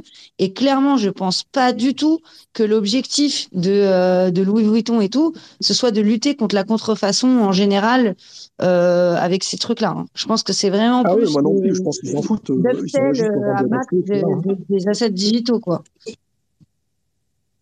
Euh, ouais, euh, juste avant de passer la, la parole à Mathéo, euh, euh, elle t'a dit Hermès, mais le crocodile, c'est pas Lacoste?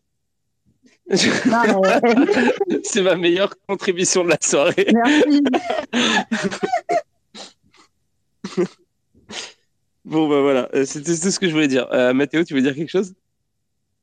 Yes. Euh, bah en fait, ce que je remarque du coup dans le raisonnement de Jean, effectivement, c'était un très bon point de, de voir. euh, Enfin, de la personne peut arracher euh, le vrai QR code d'un du vrai produit pour le coller sur un faux. Mais du coup, Oui. ce que tu supposes, c'est que bah, l'arnaqueur, il a acheté le vrai produit pour coller le QR code sur un faux, puis vendre le faux et conserver le vrai. La seule chose qui se passe, c'est que maintenant le faux est identifié comme un vrai et le vrai est identifié comme un C'est vrai. faux. C'est un très bon point. C'est vrai. Donc à la limite, tout ce forcément. que tu peux, tout ce que tu peux Ouais, mais moi, je- moi, je mets vraiment dans la tête du, du mec qui a envie de faire ça parce qu'il est sadique en fait. peut-être, peut-être avec ce qu'a dit Agathe, faire identifier le vrai que tu as conservé comme étant un vrai, mais ne pouvant fournir le certificat d'authenticité. Donc, euh, bah, à la limite, ce sera un très bon faux. Ce qu'on pourra conclure de ton, de ton sac, quoi. Bah là, tu prenais l'exemple du QR code et du, euh, comment dire, du badge NFC. Moi, j'ai déjà dupliqué un badge NFC pour euh, quelqu'un qui en avait besoin euh, pour un porte-clés. Un QR code, euh, enfin, j'ai déjà fait des faux codes barres, etc. Donc, euh, en soi, j'ai juste à recopier justement les données et c'est terminé. Je, je peux reprendre justement autant de vestes que j'ai envie et je peux essayer de faire de l'arbitrage sur le coup. Oui, bien sûr. Après, Ah, moi, je dis, ça va plus vite d'aller à Marrakech que de faire un faux euh, et de le ju- vendre à la moitié du prix. ça. La personne, euh, elle, tu peux toujours demander à vérifier la, la signature euh, cryptographique, on va dire, de, euh, du fait que c'est bien elle qui détient sur le Etherscan officiel ou sur le. Enfin, déjà, de toute façon, à la base, il faut normalement faire tourner son propre nœud pour euh, pouvoir vérifier que c'est bien le, lui le propriétaire. Mais bon, admettons que tu fasses confiance à Etherscan ou OpenSea.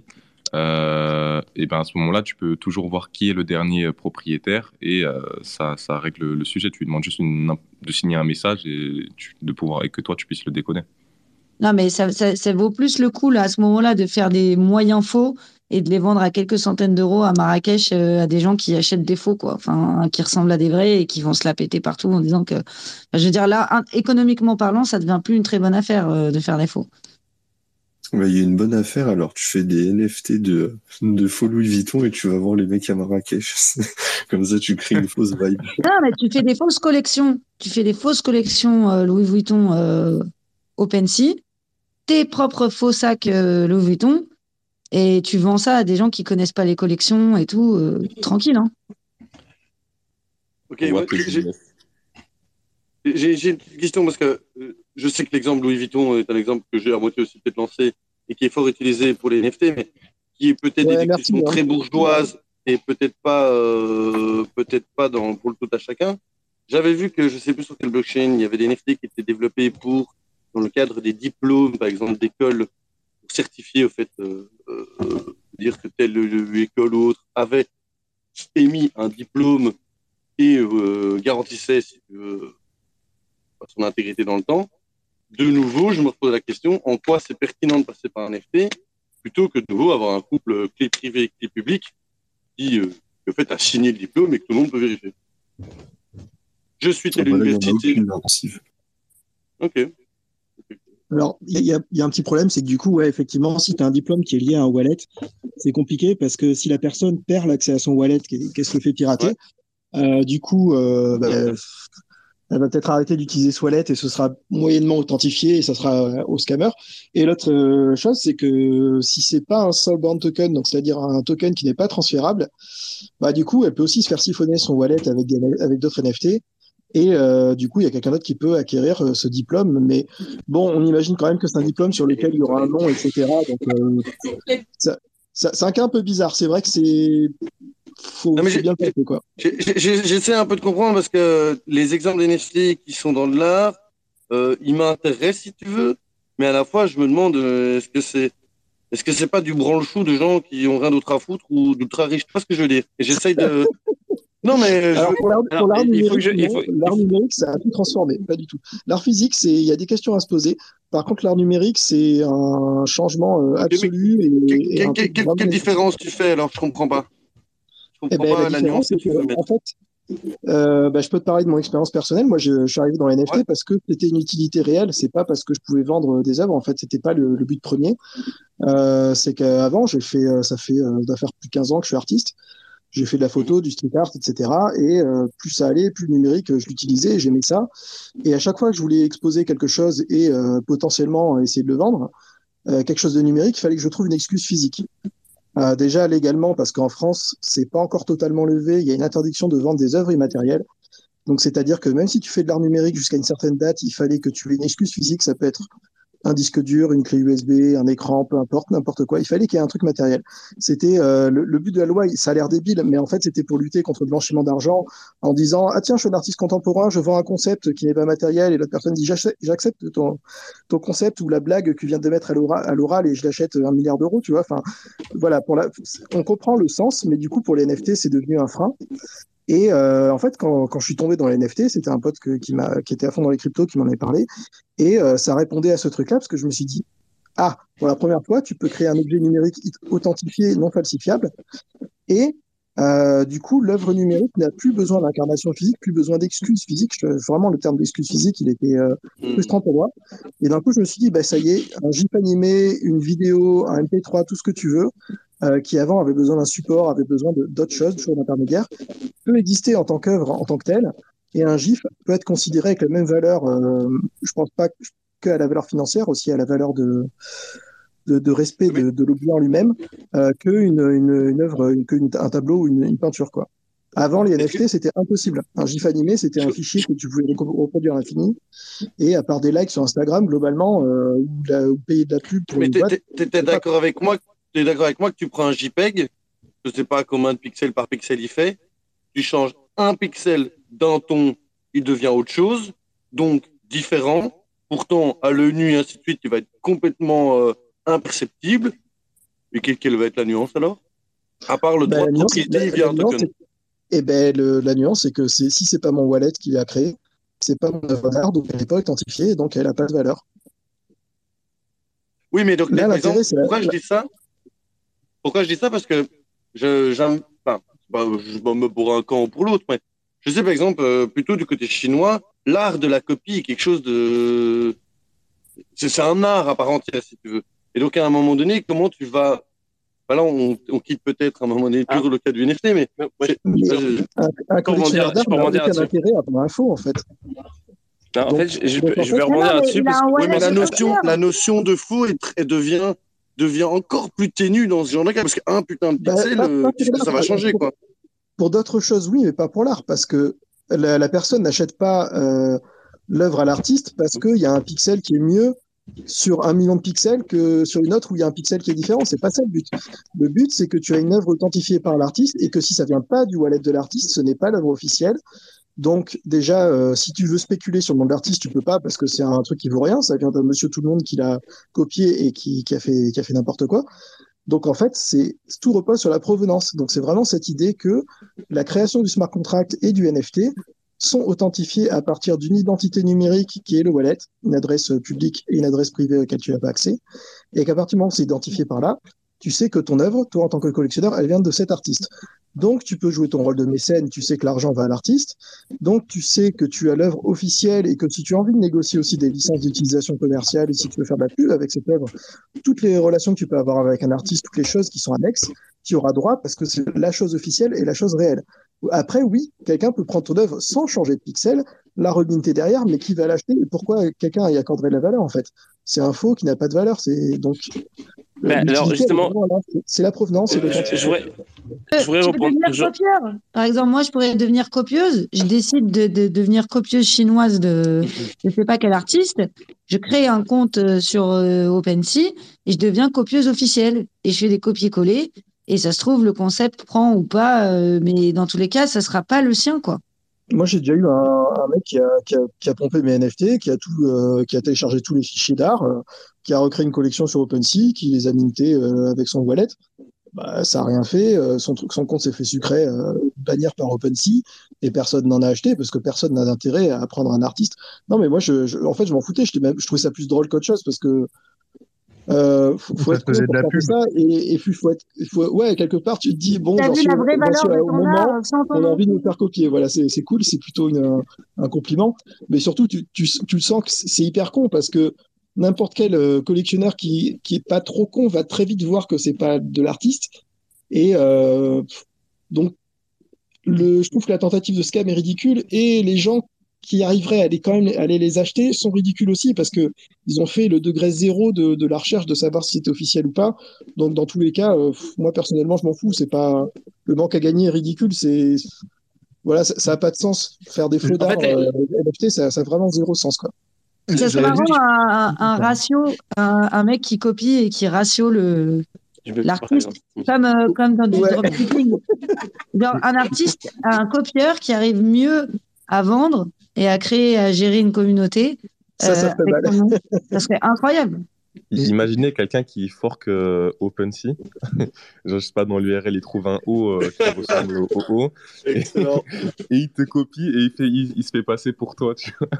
Dessus, Excellent. euh, et let's go, c'est parti. Est-ce qu'il serait possible de, je sais pas si vous en avez discuté avant, mais est-ce qu'il serait possible d'avoir euh, ton opinion, Jean ou, ou Snitchy, sur euh, les, la blockchain, donc l'infrastructure qui détiendrait ces, ces clés euh, privées et publiques? Est-ce que vous pensez que dans le futur, ça va être des blockchains privées ou des blockchains publiques Bon, il y aura Ah, tout. euh, le, le futur, c'est juste qu'il y a énormément de, de cas d'utilisation de blockchain, de DAG, de tout ce qui ressemble à des blockchains mais qui n'en sont pas.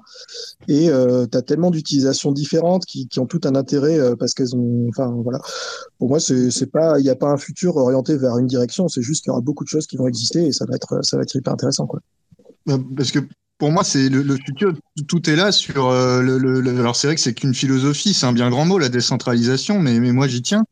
C'est que ça m'emmerderait que les consortiums bancaires euh, fassent une blockchain privée et après ils disent, ou, ou je sais pas, ou les CBDC, voilà, c'est c'est blockchain, c'est cool, mais en soi c'est complètement privé, quoi. Bah Et ouais, mais il faut, faut quand même accepter que les CDBC vont exister et qu'on n'aura pas le choix et que le kidam moyen va l'utiliser parce que c'est c'est comme ça.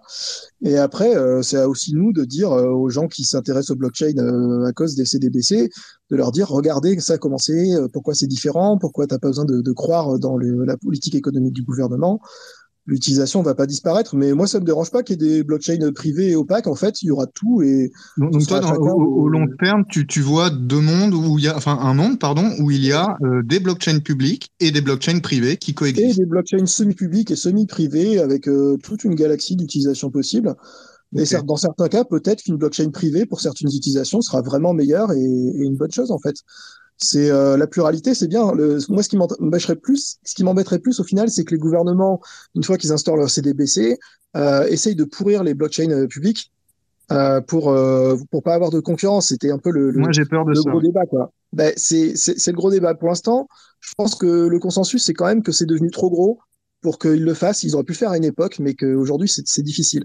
Ils peuvent mettre un peu de frein, mais en fait il y a trop de de lobbies, même de gens qui sont dans des positions assez puissantes qui s'en servent.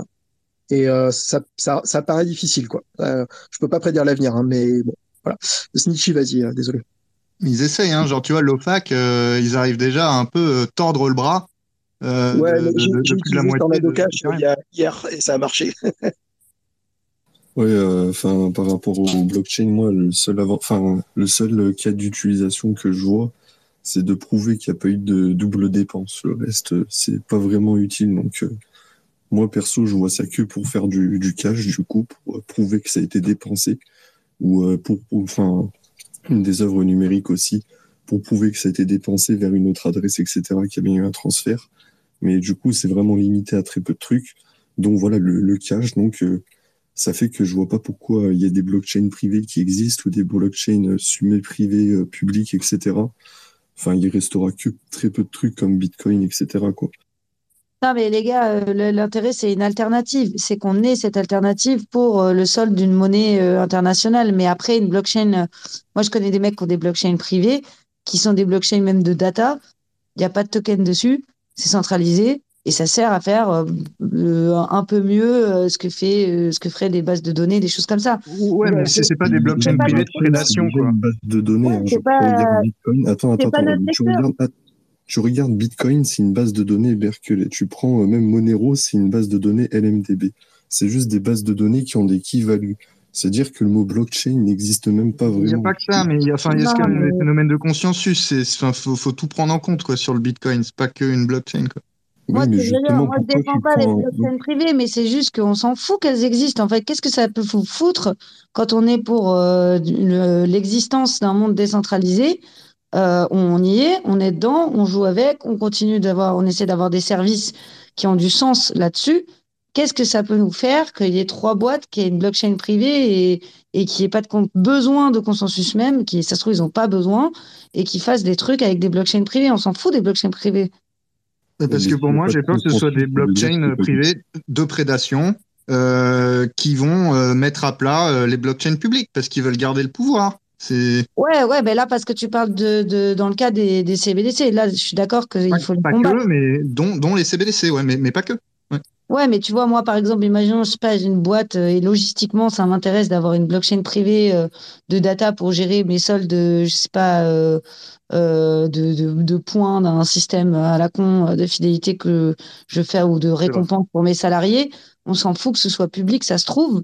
Enfin, ça se trouve, le consensus au sein de la boîte, c'est que c'est très bien que ce soit privé. Et voilà, quoi, tu vois, je veux dire, ça, ça va Ouais, pas attaquer Bitcoin. pour le coup, par contre, tout ça, tu peux le faire très bien sur une blockchain publique.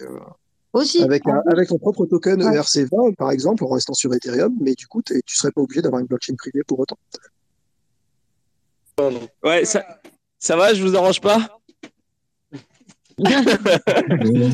Bon, ok, ok, j'ai un truc à vous soumettre. Alors, euh, ok, donc moi, à la base, je me suis dit, ok, donc puisque on est dans ce mode-là de l'œuvre qu'on ne peut pas reproduire, etc., donc on est dans une vision hyper romantique de l'œuvre d'art, parce que finalement, c'est genre le créateur qui prime, etc., genre, c'est lui qui décide combien il y a de, genre, c'est quoi la, vraie version de son, sa, sa, son œuvre, il n'y a pas de, il n'y a pas de, de, de divergence possible par rapport à ce truc-là. C'est ça l'œuvre et c'est pas autre chose. et c'est ceux qui possèdent cette œuvre-là qui sont les possesseurs de l'œuvre qui a été dictée par le créateur de cette œuvre-là. Le truc hyper romantique, genre. Mais en même temps, C'est très beau. je me suis dit, en même temps. euh, éventuellement, euh, peut-être que c'est finalement pas ça. Peut-être que finalement, c'est euh, une façon de, de donner un, un sens au remix. C'est-à-dire que, par exemple, si on prend l'exemple des mecs qui ont fait les, la version de intelligence artificielle des Birds, je me souviens plus comment ça s'appelle. Il y avait les, les Birds, il y avait une, toute une collection qui a existé. Il y a des mecs qui ont fait la, exactement la même collection. Ils ont repris les mêmes, les mêmes images. Ils ont, ils ont passé dans le, dans l'intelligence artificielle. Ils ont fait la même collection, mais genre remixée.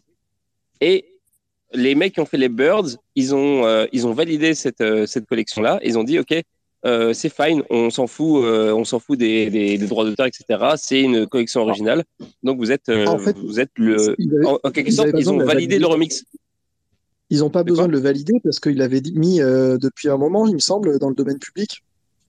Donc en fait, tout le monde peut le s'en servir sans. euh, En fait, l'idée, c'est pas que personne peut faire quoi que ce soit, c'est que tout le monde peut faire quelque chose, mais que tu sais absolument laquelle est la version officielle, originale, Oui, voilà, en fait- par le créateur. En fait, Ça t'as plus de besoin. T'as plus besoin de, de, de- de mettre la référence comme sur un album, t'as plus besoin de dire euh, c'est le remix de telle personne. En fait, tout est euh, retraçable par le, par le, par le smart contract. En fait, t'as plus besoin. C'est comme finalement, il y a peut-être, c'est peut-être une voie aussi vers, euh, vers la déromantisation de, de l'œuvre d'art. Genre, tu Ah peux, bah, j'ai euh, écrit genre, un tracer. article là-dessus. J'ai écrit un article là-dessus. Personne l'a écrit un lu. article là-dessus. Ouais, j'ai 20 personnes qui ont lu mon article euh, sur euh, le. Moi, je pense qu'en fait, on pourrait même faire une. Bon, je pars un peu plus loin. On pourrait même faire des, des brancher des API. En fait, j'ai un ami qui s'appelle euh, Oscar qui veut brancher une API de du sur le cours. Enfin, il veut brancher le cours d'Ethereum, enfin des Ethers, pardon, et euh, et le et initier euh, collectivement avec plein d'artistes une œuvre et, et faire en sorte que cette œuvre évolue dans un métaverse à l'infini avec euh, les, les mouvements de, de ça, ça a été fait depuis 3 ans, 4 ans peut-être, juste pour qu'il le sache. hein, je ne veux pas être euh, Ah non, mais, 10 ans, mais ça, a été fait plusieurs fois depuis des années. mais, euh, mais du coup, en gros, euh, parce qu'il regardait au début les vols d'avion euh, pour faire ça, il voulait brancher avec ça, et après il s'est dit, mais en fait non, je vais même prendre une crypto-monnaie parce que c'est encore plus, c'est encore plus libre et encore plus décentralisé, Ouais. encore plus imprévisible.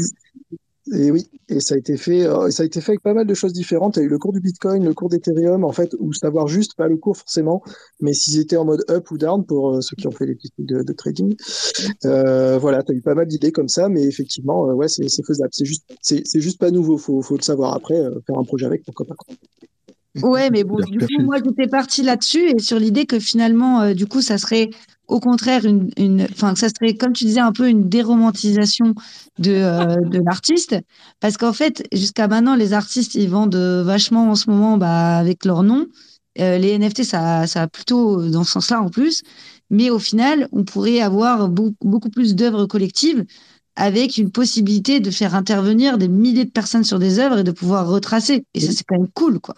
Ouais. Après, euh, il y a déjà pas mal de projets hein, qui sont vachement axés sur le collectif et pareil depuis des années. euh, quand on est dans l'art crypto, moi je pense euh, surtout à une plateforme que j'aime beaucoup qui s'appelle Async Art et qui s'est créée uniquement pour pouvoir faire collaborer des artistes sur des œuvres uniques. Et en fait, ce sont des œuvres composables où chaque élément de, l'œuvre est un NFT en soi et un NFT final qu'ils appellent le master sur, qui va en fait faire la somme de toute de tout le choix qui ont été faits sur chacun des NFT indépendants. Et, euh, et du coup, ce qui se passe, c'est que chaque version, chaque variation de chaque élément de ce gros NFT composite est authentifié par un wallet, par un artiste. Et donc, il y en a, le record, c'était une centaine d'artistes. Euh, voilà. Et en plus, ce qui est drôle, c'est que ça laisse aux collectionneurs le choix de changer les variations pour chaque petit élément qui compose le, le grand tout. Donc euh, voilà, juste pour dire que l'histoire de l'art crypto, elle est déjà euh, quand même, euh, elle a bien euh, 5-6 ans, euh, on va dire grossièrement. Et euh, il y a déjà quand même beaucoup de choses qui ont été faites, mais il faut, se pencher dessus et étudier un petit peu quoi. Ouais, et, attends, imagine, ça bouge en fonction du, cours de l'Ether et tous les wallets qui, ont fait bouger ce cours de l'Ether, toutes les transactions, tous les mouvements euh, d'Ether, c'est en quelque sorte un peu les artisans de, de l'œuvre, quoi. C'est cool. Ouais, mais il y a déjà pas mal d'œuvres génératives qui jouent avec ce genre de truc et c'est vrai que c'est assez cool. Et Jean, je, je me permets de te demander, Jean, euh, t'es euh, t'es artiste, et je voulais savoir, toi, de- ta préférence. Est-ce que tu as une préférence si, par exemple, dans le futur, tu préfères euh, déployer tes- ton art sur, des sur une blockchain, par exemple, Christie's, public, euh, capitaliste, américain, ou public, euh, type Ethereum, mais avec tes propres règles au sein d'une euh, d'un smart contract. Ou, ou tu t'en fous.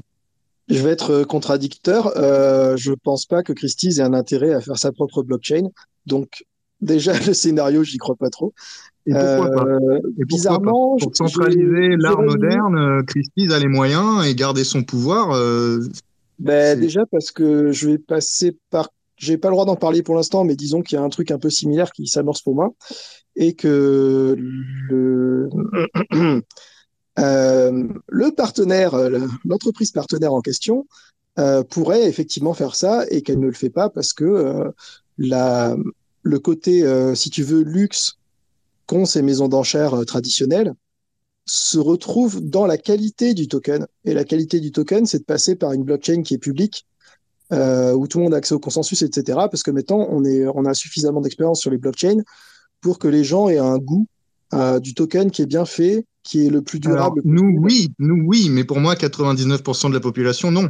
Et Oui, s'en foutra. attends, et Et si on leur explique pas 99% bien, ils vont pas le voir passer. Christie's, c'est 0,01% de la population. Et ces gens-là, si tu leur dis euh, ton token de luxe, il vaut rien s'il est sur une blockchain privée qui menace de se casser la figure à la moindre coupure de serveur euh, parce que euh, le stagiaire de Christie's a mis du café sur le routeur, ça va pas marcher, quoi. Christie's, dans ce cas-là, ils ont, ils auront aucun, aucun intérêt à faire une blockchain privée. Mais euh, pour répondre à ta Alors question, moi, moi, je vois, je une dizaine d'intérêts pour euh, Christie's de faire une blockchain privée, mais passons. Euh, ouais, mais il pourrait déjà le faire en fait. Et vraiment, il n'y a aucune, aucune maison d'enchères aujourd'hui, aucune grosse maison d'enchères qui euh, se pose la question pour longtemps, je pense. Parce que déjà, les, enfin, les, en tout cas, les crypto-artistes euh, qui sont là dedans depuis longtemps et qui ont un minimum de d'amour pour la blockchain, on va dire, euh, auraient pas envie, tout simplement. Euh, parce que c'est pas sécurisé. Toi-même, en tant qu'artiste, qu'est-ce qui, qu'est-ce qui te dit que les registres ils vont pas être falsifiés et qu'ils vont pas trouver des moyens de t'enfler, de pas te payer tes royalties? Enfin, il y a tellement de choses qui pourraient mal se passer que tu te dis bon, euh, quelque part, mais là, c'est des artistes, euh, c'est un peu chaud, quoi. Mais, euh, tu, tu, tu assumes que tous les artistes ont une connaissance de, de sécurité des blockchains. Euh, bah, tu me poses la question à moi, en tout cas. Oui. je te réponds avec mes connaissances. Moi, mon Oui. avis personnel, c'est il le ferait pas et quand bien même il le ferait, moi, je me poserais beaucoup de questions. Après, euh, ils me disent juste une œuvre, euh, genre tu le fais dessus, tu verras bien si ça te plaît ou pas, et nous, on t'assure de trouver euh, euh, pff, des gros Du collectionneurs. public, du marketing, euh, tout. Voilà pourquoi euh, j'irais pas forcément cracher dessus à fond, mais par contre, je poserais beaucoup de questions avant et je, enfin voilà, ce serait, euh, ce serait euh, vraiment, euh, voilà, sujet de discussion, pourquoi pas. Mais il y a déjà les questions un peu similaires qui se posent. Vous, partez tout de suite en, en mode blockchain privé ou pas, mais il y a tout simplement smart contract privé et ça, c'est la vraie question qui se pose pour les artistes. Parce que, par exemple, ben, vous avez sûrement entendu parler de Super Rare, qui est un peu le, la plateforme historique de, de, l'art crypto, en gros, qui a un côté un peu élitiste maintenant. Et donc, avant que tout le monde commence à avoir ses, propres smart contracts par rapport à avec euh, OpenZeppelin ou, ou, Manifold, qui permettent euh, donc aux artistes d'avoir leur propre smart contract, on devait passer par des smart contracts qui étaient euh, collectifs et qui étaient euh, créés par des plateformes d'art euh, d'art NFT, d'art sous, forme de NFT, pardon, euh, comme Rarible, comme euh, Non-Origin, comme euh, tout ça, et comme Super Rare. Et donc, le smart contract de Super Rare, on n'a aucun contrôle, nous, dessus. Enfin, très peu, en tout cas. Ça reste des NFT qui sont sur une chaîne publique, etc. Mais il y a quelque, il y a quelque chose par rapport aux metadata, des choses qu'on pourrait updater, des choses un peu différentes qu'on ne peut pas gérer quand on mine sur leur contrat eux. Et donc ça, c'est minté sur un contrat qui est euh, quelque part centralisé parce que il est dépendant d'une entreprise qui est super rare, qui a créé cette, cette marketplace comme ils ont du mieux qu'ils peuvent, à qui tu peux faire raisonnablement confiance. Mais euh, voilà, cette question se pose. Et effectivement, euh, et Christie's, Christie's peut-être pas. Sotheby's, ils ont créé leur propre truc métaverse, je sais pas quoi, je me suis pas trop penché dessus. Mais m'est avis que euh, j'ai demandé il y a pas longtemps, ils prennent les smart contracts euh, des artistes, Manifold, etc. Donc ça c'est très bon. Par contre, c'est pas dit qu'ils aient pas de même un smart contract privé euh, au- authentifié Sotheby's. Euh, surtout, surtout d'autant plus pour les artistes qui, pour le coup, ne sont pas des crypto-artistes et n'y connaissent rien et préfèrent laisser faire à Sotheby's. là, effectivement, il peut y avoir un intérêt. Mais du coup, c'est pas une question de blockchain privé, c'est une question de smart contract et de NFT privé, minté par l'artiste ou non. Je te merci pour euh, ton opinion. Mais, voilà, mais après, je pense malheureusement, tous les artistes n'ont euh, pas. euh, après, on dit artiste, mais on pourrait parler, de, je sais pas, moi, de boulanger. Enfin, tout le monde n'a pas notre ta connaissance, notre connaissance en la blockchain. Et ce dont j'ai peur, moi, c'est ces attaques de grands groupes qui vont essayer vraiment de de faire semblant d'une d'une de blockchain publique, mais en fait, tout est tout est plus ou moins contrôlé par quelques quelques serveurs centralisés.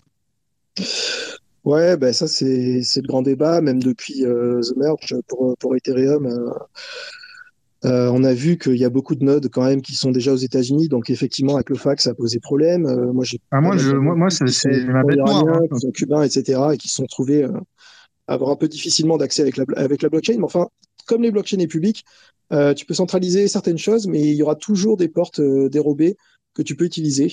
Euh, notamment, par exemple, pour le FAC, euh, bah, je peux parler de Tornado Cash que j'utilisais il n'y a pas longtemps, pas parce que je blanchis de l'argent, mais tout simplement parce que j'ai d'autres identités d'artistes que j'ai pas envie que les autres gens sachent, savent que c'est moi, parce que c'est drôle de jouer avec plusieurs personnalités, euh, pu- publiques en tout cas. Et euh, bah, par exemple, j'ai fait passer de l'argent par Tornado Cash, qui normalement est absolument euh, pas possible de faire depuis qu'ils ont interdit ça aux États-Unis, parce que les RPC, donc c'est ce qui fait le lien entre ton wallet et la blockchain, étaient principalement hébergés aux États-Unis. Donc ils sont obligés de suivre les lois et de censurer selon l'OTAN. Donc voilà. Et malgré ça, j'ai tout simplement re- recherché des RPC qui étaient pas, euh, qui c'est un peu technique, hein, c'est sûr, euh, qui étaient pas localisés aux États-Unis. Et du coup, j'ai pu faire euh, mon transfert privé et personne ne sait d'où viennent les fonds, où est-ce qu'ils vont, et sauf moi. Et il n'y a eu aucun problème. Donc là, on a le, cas d'une censure centralisée et d'une solution assez facile au final. voilà, donc euh, ouais, il y aura toujours un danger. Je pense que c'est ça qui va rendre les choses un peu épicées et euh, de ne pas prendre les choses par acquis de toute façon. Donc il y aura, il y aura une petite lutte, hein, c'est sûr, et qui va probablement durer, durer longtemps. Mais là, Mais là, tu moi, je pense qu'on on est en train de se faire étouffer. Regarde, maintenant, c'est quoi? C'est un peu plus de 70% des, des, des TX qui sont au FAC compliance, il me semble. Euh, si on prend Bloxroot, Flashbot, euh, maintenant, tu as même des services euh, ou non au FAC compliant. Donc, déjà, là, là, on est en train de se la prendre à l'envers. Deuxièmement, euh, honnêtement, faut arrêter de déconner. Il me semble, c'est quoi? C'est 80% euh, des, des, des, des, des nodes, en fait, sont sur AWS. Donc, il y a quand même un- une centralisation violente là-dessus. Et, Sur AWS, c'est sûr? Ah, il me semble, ouais, c'est surtout AWS qui. Enfin, les, les gens stockent sur AWS, quoi. Après, il faut garder un truc à l'esprit, c'est que l'OFAC, c'est un truc qui est hyper récent. Et effectivement, je pense que les infrastructures vont avoir tendance à se décentraliser plus, mais euh, il y a clairement besoin de temps euh, pour que les gens se retournent et se disent euh, bon, ben, il faut peut-être trouver des solutions à l'étranger. Je pense par exemple juste au niveau des RPC. Euh, Il y a eu, euh, il y a pas longtemps, et ça va arriver sur Ethereum, il commence avec d'autres blockchains, c'était avec Cosmos, euh, bref, euh, des, gens qui ont commencé à lancer un système un peu comme IPFS, mais pour les RPC, c'est-à-dire euh, un RPC qui éclate complètement les, les nodes euh, le plus largement possible géographiquement, en tout cas c'est le but, et qui a fait un système de récompense pour les participants au réseau, euh, un peu comme une blockchain au final, et euh, voilà pour euh, pour faire passer des, des transactions, pour pour faire l'intermédiaire pas-. C'est pas Et- Flashbot? Je me souviens plus des détails techniques, je sais juste j'avais reçu un mémo d'investisseur. Et euh, ce qui était intéressant c'est que du coup tu réglais le problème parce que bah, comme IPFS, comme c'est pas localisé géographiquement, euh, tout ce qui était euh, se soumettre à une loi LOFAC ou autre chose, bah, ça devenait très compliqué si tu utilisais ce, truc-là quand il, quand il serait mûr. Donc voilà, je pense, tu as raison de le dire, c'est encore une fois, ouais, la décentralisation, c'est pas gagné, c'est un but, mais euh, en même temps, à chaque fois qu'il y a un obstacle, bah, du coup, on se, ça recadre un peu, tu vois.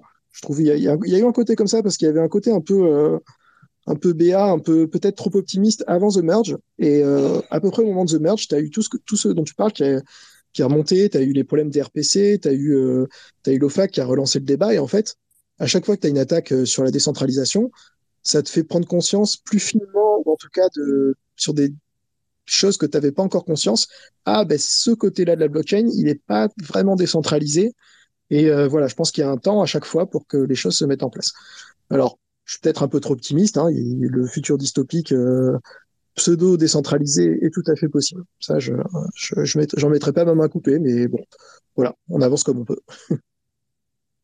Croise les doigts. Enfin, je sais pas, quand- tout historiquement, je vois, on a jamais, on a toujours perdu le compte. Enfin, c'est toujours les gouvernements à la fin qui ont pris le contrôle. hein. Mais bon. Ouais, mais Alors, là, c'est moi- un, c'est un peu compliqué quand même. Mais bon. Bon, en tout cas, m- m- euh, moi, j'ai trouvé ça super intéressant. Honnêtement, j'ai trouvé ça super intéressant. Maintenant, il est euh, 23h10, les amis. Euh, moi, je propose que on refasse un débat là-dessus euh, dans les jours qui viennent, parce que euh, on va avoir beaucoup d'invités qui sont dans le domaine de l'art. Euh, donc voilà. Qu'est-ce que vous pensez de ça? Pas de réponse rien Qui, Ah non, ne, moi, je- qui ne je- dit rien consent Les, les horaires, c'est un peu compliqué. Euh, pff, ouais, faut voir quoi. Ouais, bah ok. En, en tout cas, non, c'était vraiment super intéressant. Euh, je vous remercie à tous d'être venus. Euh, nous, on va, je pense qu'on va, on va laisser l'émission pour, euh, pour l'instant à ce soir. J'en peux plus. j'ai trouvé ça super intéressant. On a eu des débats en parallèle, en même temps que, vous parliez sur, sur l'antenne et tout. Donc, ça a été dans tous les sens. Je pense qu'il y a beaucoup de débats en fait qu'on peut avoir qui sont éventuellement, je dirais pas métaphysiques, mais qui sont hyper intéressants en fait sur l'évolution de l'art et sur l'im- l'impact qu'il y a eu euh, de, des NFT sur l'évolution de l'art. Et j'aimerais qu'on parle de ça un petit peu dans, les- dans les émissions qui arrivent. En, tout- en tout cas, je vous Ouais. C'est dommage, j'aurais préféré parler de ça que des, que des NFT de Louis Vuitton, mais bon, écoute, c'est comme ça. hein. Ah, mais on a parlé euh, quasiment de tout sauf des, des, des, des NFT Louis Vuitton ce soir. On a parlé de beaucoup de choses. Ouais, on a parlé beaucoup. on a parlé beaucoup des NFT de Louis Vuitton, mais pas tant que ça. Honnêtement, euh, euh, Jean, où est-ce qu'on peut, euh, où est-ce qu'on peut consulter ton art? Parce qu'en fait, finalement, tu étais là comme un invité ce soir. Où est-ce qu'on peut savoir où est-ce que tu fais ton art? Ouais. Tu peux cliquer sur, moi, sur ma photo de profil et accéder à mon profil. Ouais. Et là, tu vas avoir un lien dans ma, dans ma bio. C'est incroyable, mais, mais c'est vrai. Un ou deux clics. Ok, d'accord. et, si tu avais un conseil à donner euh, à ceux qui veulent faire comme toi, tu dirais quoi? Euh, toujours compliqué les conseils génériques. Moi, j'en donne rarement parce que parce qu'on est tous très différents, qu'on a des cheminements très différents. Et je me suis rendu compte au début, par exemple, quand, quand je suis rentré dans les NFT, donc c'était fin fin 2020. Euh, quand j'ai commencé, ça a commencé sur des chapeaux de roue, trop bien. J'ai eu des, des, des bons collectionneurs tout de suite. Enfin, ça marchait vraiment super bien. Euh, et du coup, il y a un moment, j'étais en mode, moi, je découvrais la, blockchain, j'étais en pleine euphorie, et euh, j'avais envie euh, de dire à tout le monde, allez-y, mettez-vous dessus, faites de l'art crypto et tout, et, voilà. Et en fait, au bout d'un moment, tu te rends compte que ça demande quand même une, on va dire, un cerveau un peu particulier, une grosse tolérance au numérique, l'envie de réseauter sur les réseaux sociaux beaucoup. Euh, ça demande beaucoup d'efforts et en fait, tout ce que tu as, euh, si, tu veux par exemple donner un artiste, un, un- pardon, un conseil à un artiste qui n'est pas crypto-artiste et qui fait de, de la peinture par exemple, ben là la transition va être très compliquée et c'est pas forcément une très bonne idée pour tout le monde. Donc j'en suis un peu revenu du côté évangéliste. euh, je pense que ça, c'est super le- l'art crypto, les NFT, mais c'est pas pour tout le monde, clairement pas. Et euh, donc, euh, bah, si tu as vraiment envie d'y aller, le seul truc que j'ai envie de dire, c'est euh, fais des recherches, euh, lance-toi dedans et ne le fais pas à moitié parce qu'il y a eu plein de gens qui se sont cassés les dents avec des prix de mint super chers, euh, qui ont déchanté, qui sont devenus hyper aigris, qui ont dit les NFT c'est un scam, etc. Mais juste parce qu'ils ils l'ont fait à moitié et que le faire à moitié, ça marche absolument pas. Donc, euh, Donc en fait, ne fais voilà. pas les choses à moitié. Ouais, soit soit t'y vas, t'as vraiment vas parce que t'es en fait t'as envie, euh, le, milieu t'intéresse, la culture t'intéresse, euh, déjà la création numérique t'intéresse, t'as pas juste envie de scanner ta peinture et de la vendre parce que ça ça, ça pile. Voilà, c'est dit. Euh, là, dans ce cas-là, ouais, si t'as une vraie appétence naturelle qui est de l'argent ou pas, fonce. Par contre, si c'est juste, je suis artiste, j'aimerais bien vendre plus d'œuvres, et après tout, pourquoi pas essayer les NFT comme ça Bah clairement, tu vas te casser les dents dessus, ça va être très compliqué, ça va être long, ça va être, euh, tu vas, enfin voilà, tu, tu vas perdre peut-être plus de temps et d'argent qu'autre chose, et ça, c'est pas une bonne idée quoi. Donc euh, voilà, le, le- l'art euh, sous forme de NFT pour tout le monde par défaut, j'y crois pas du tout.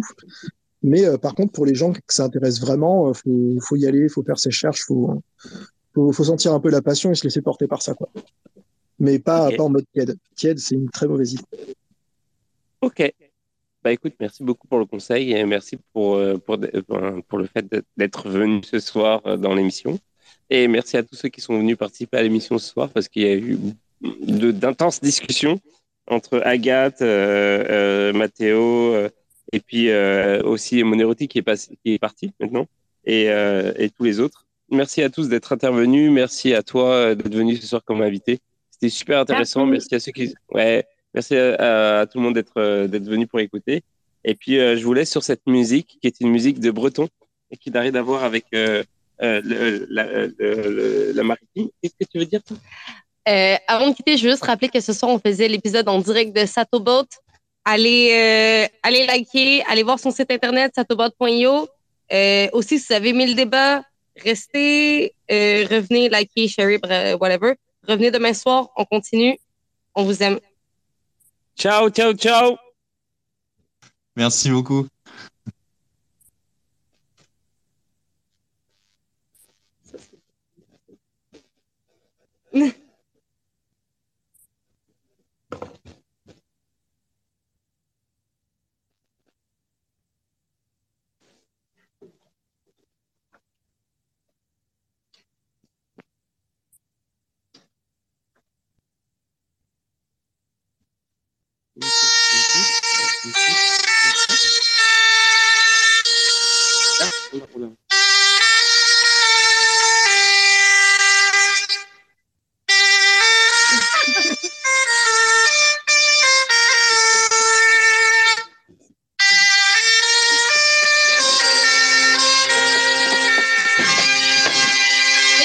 Bye.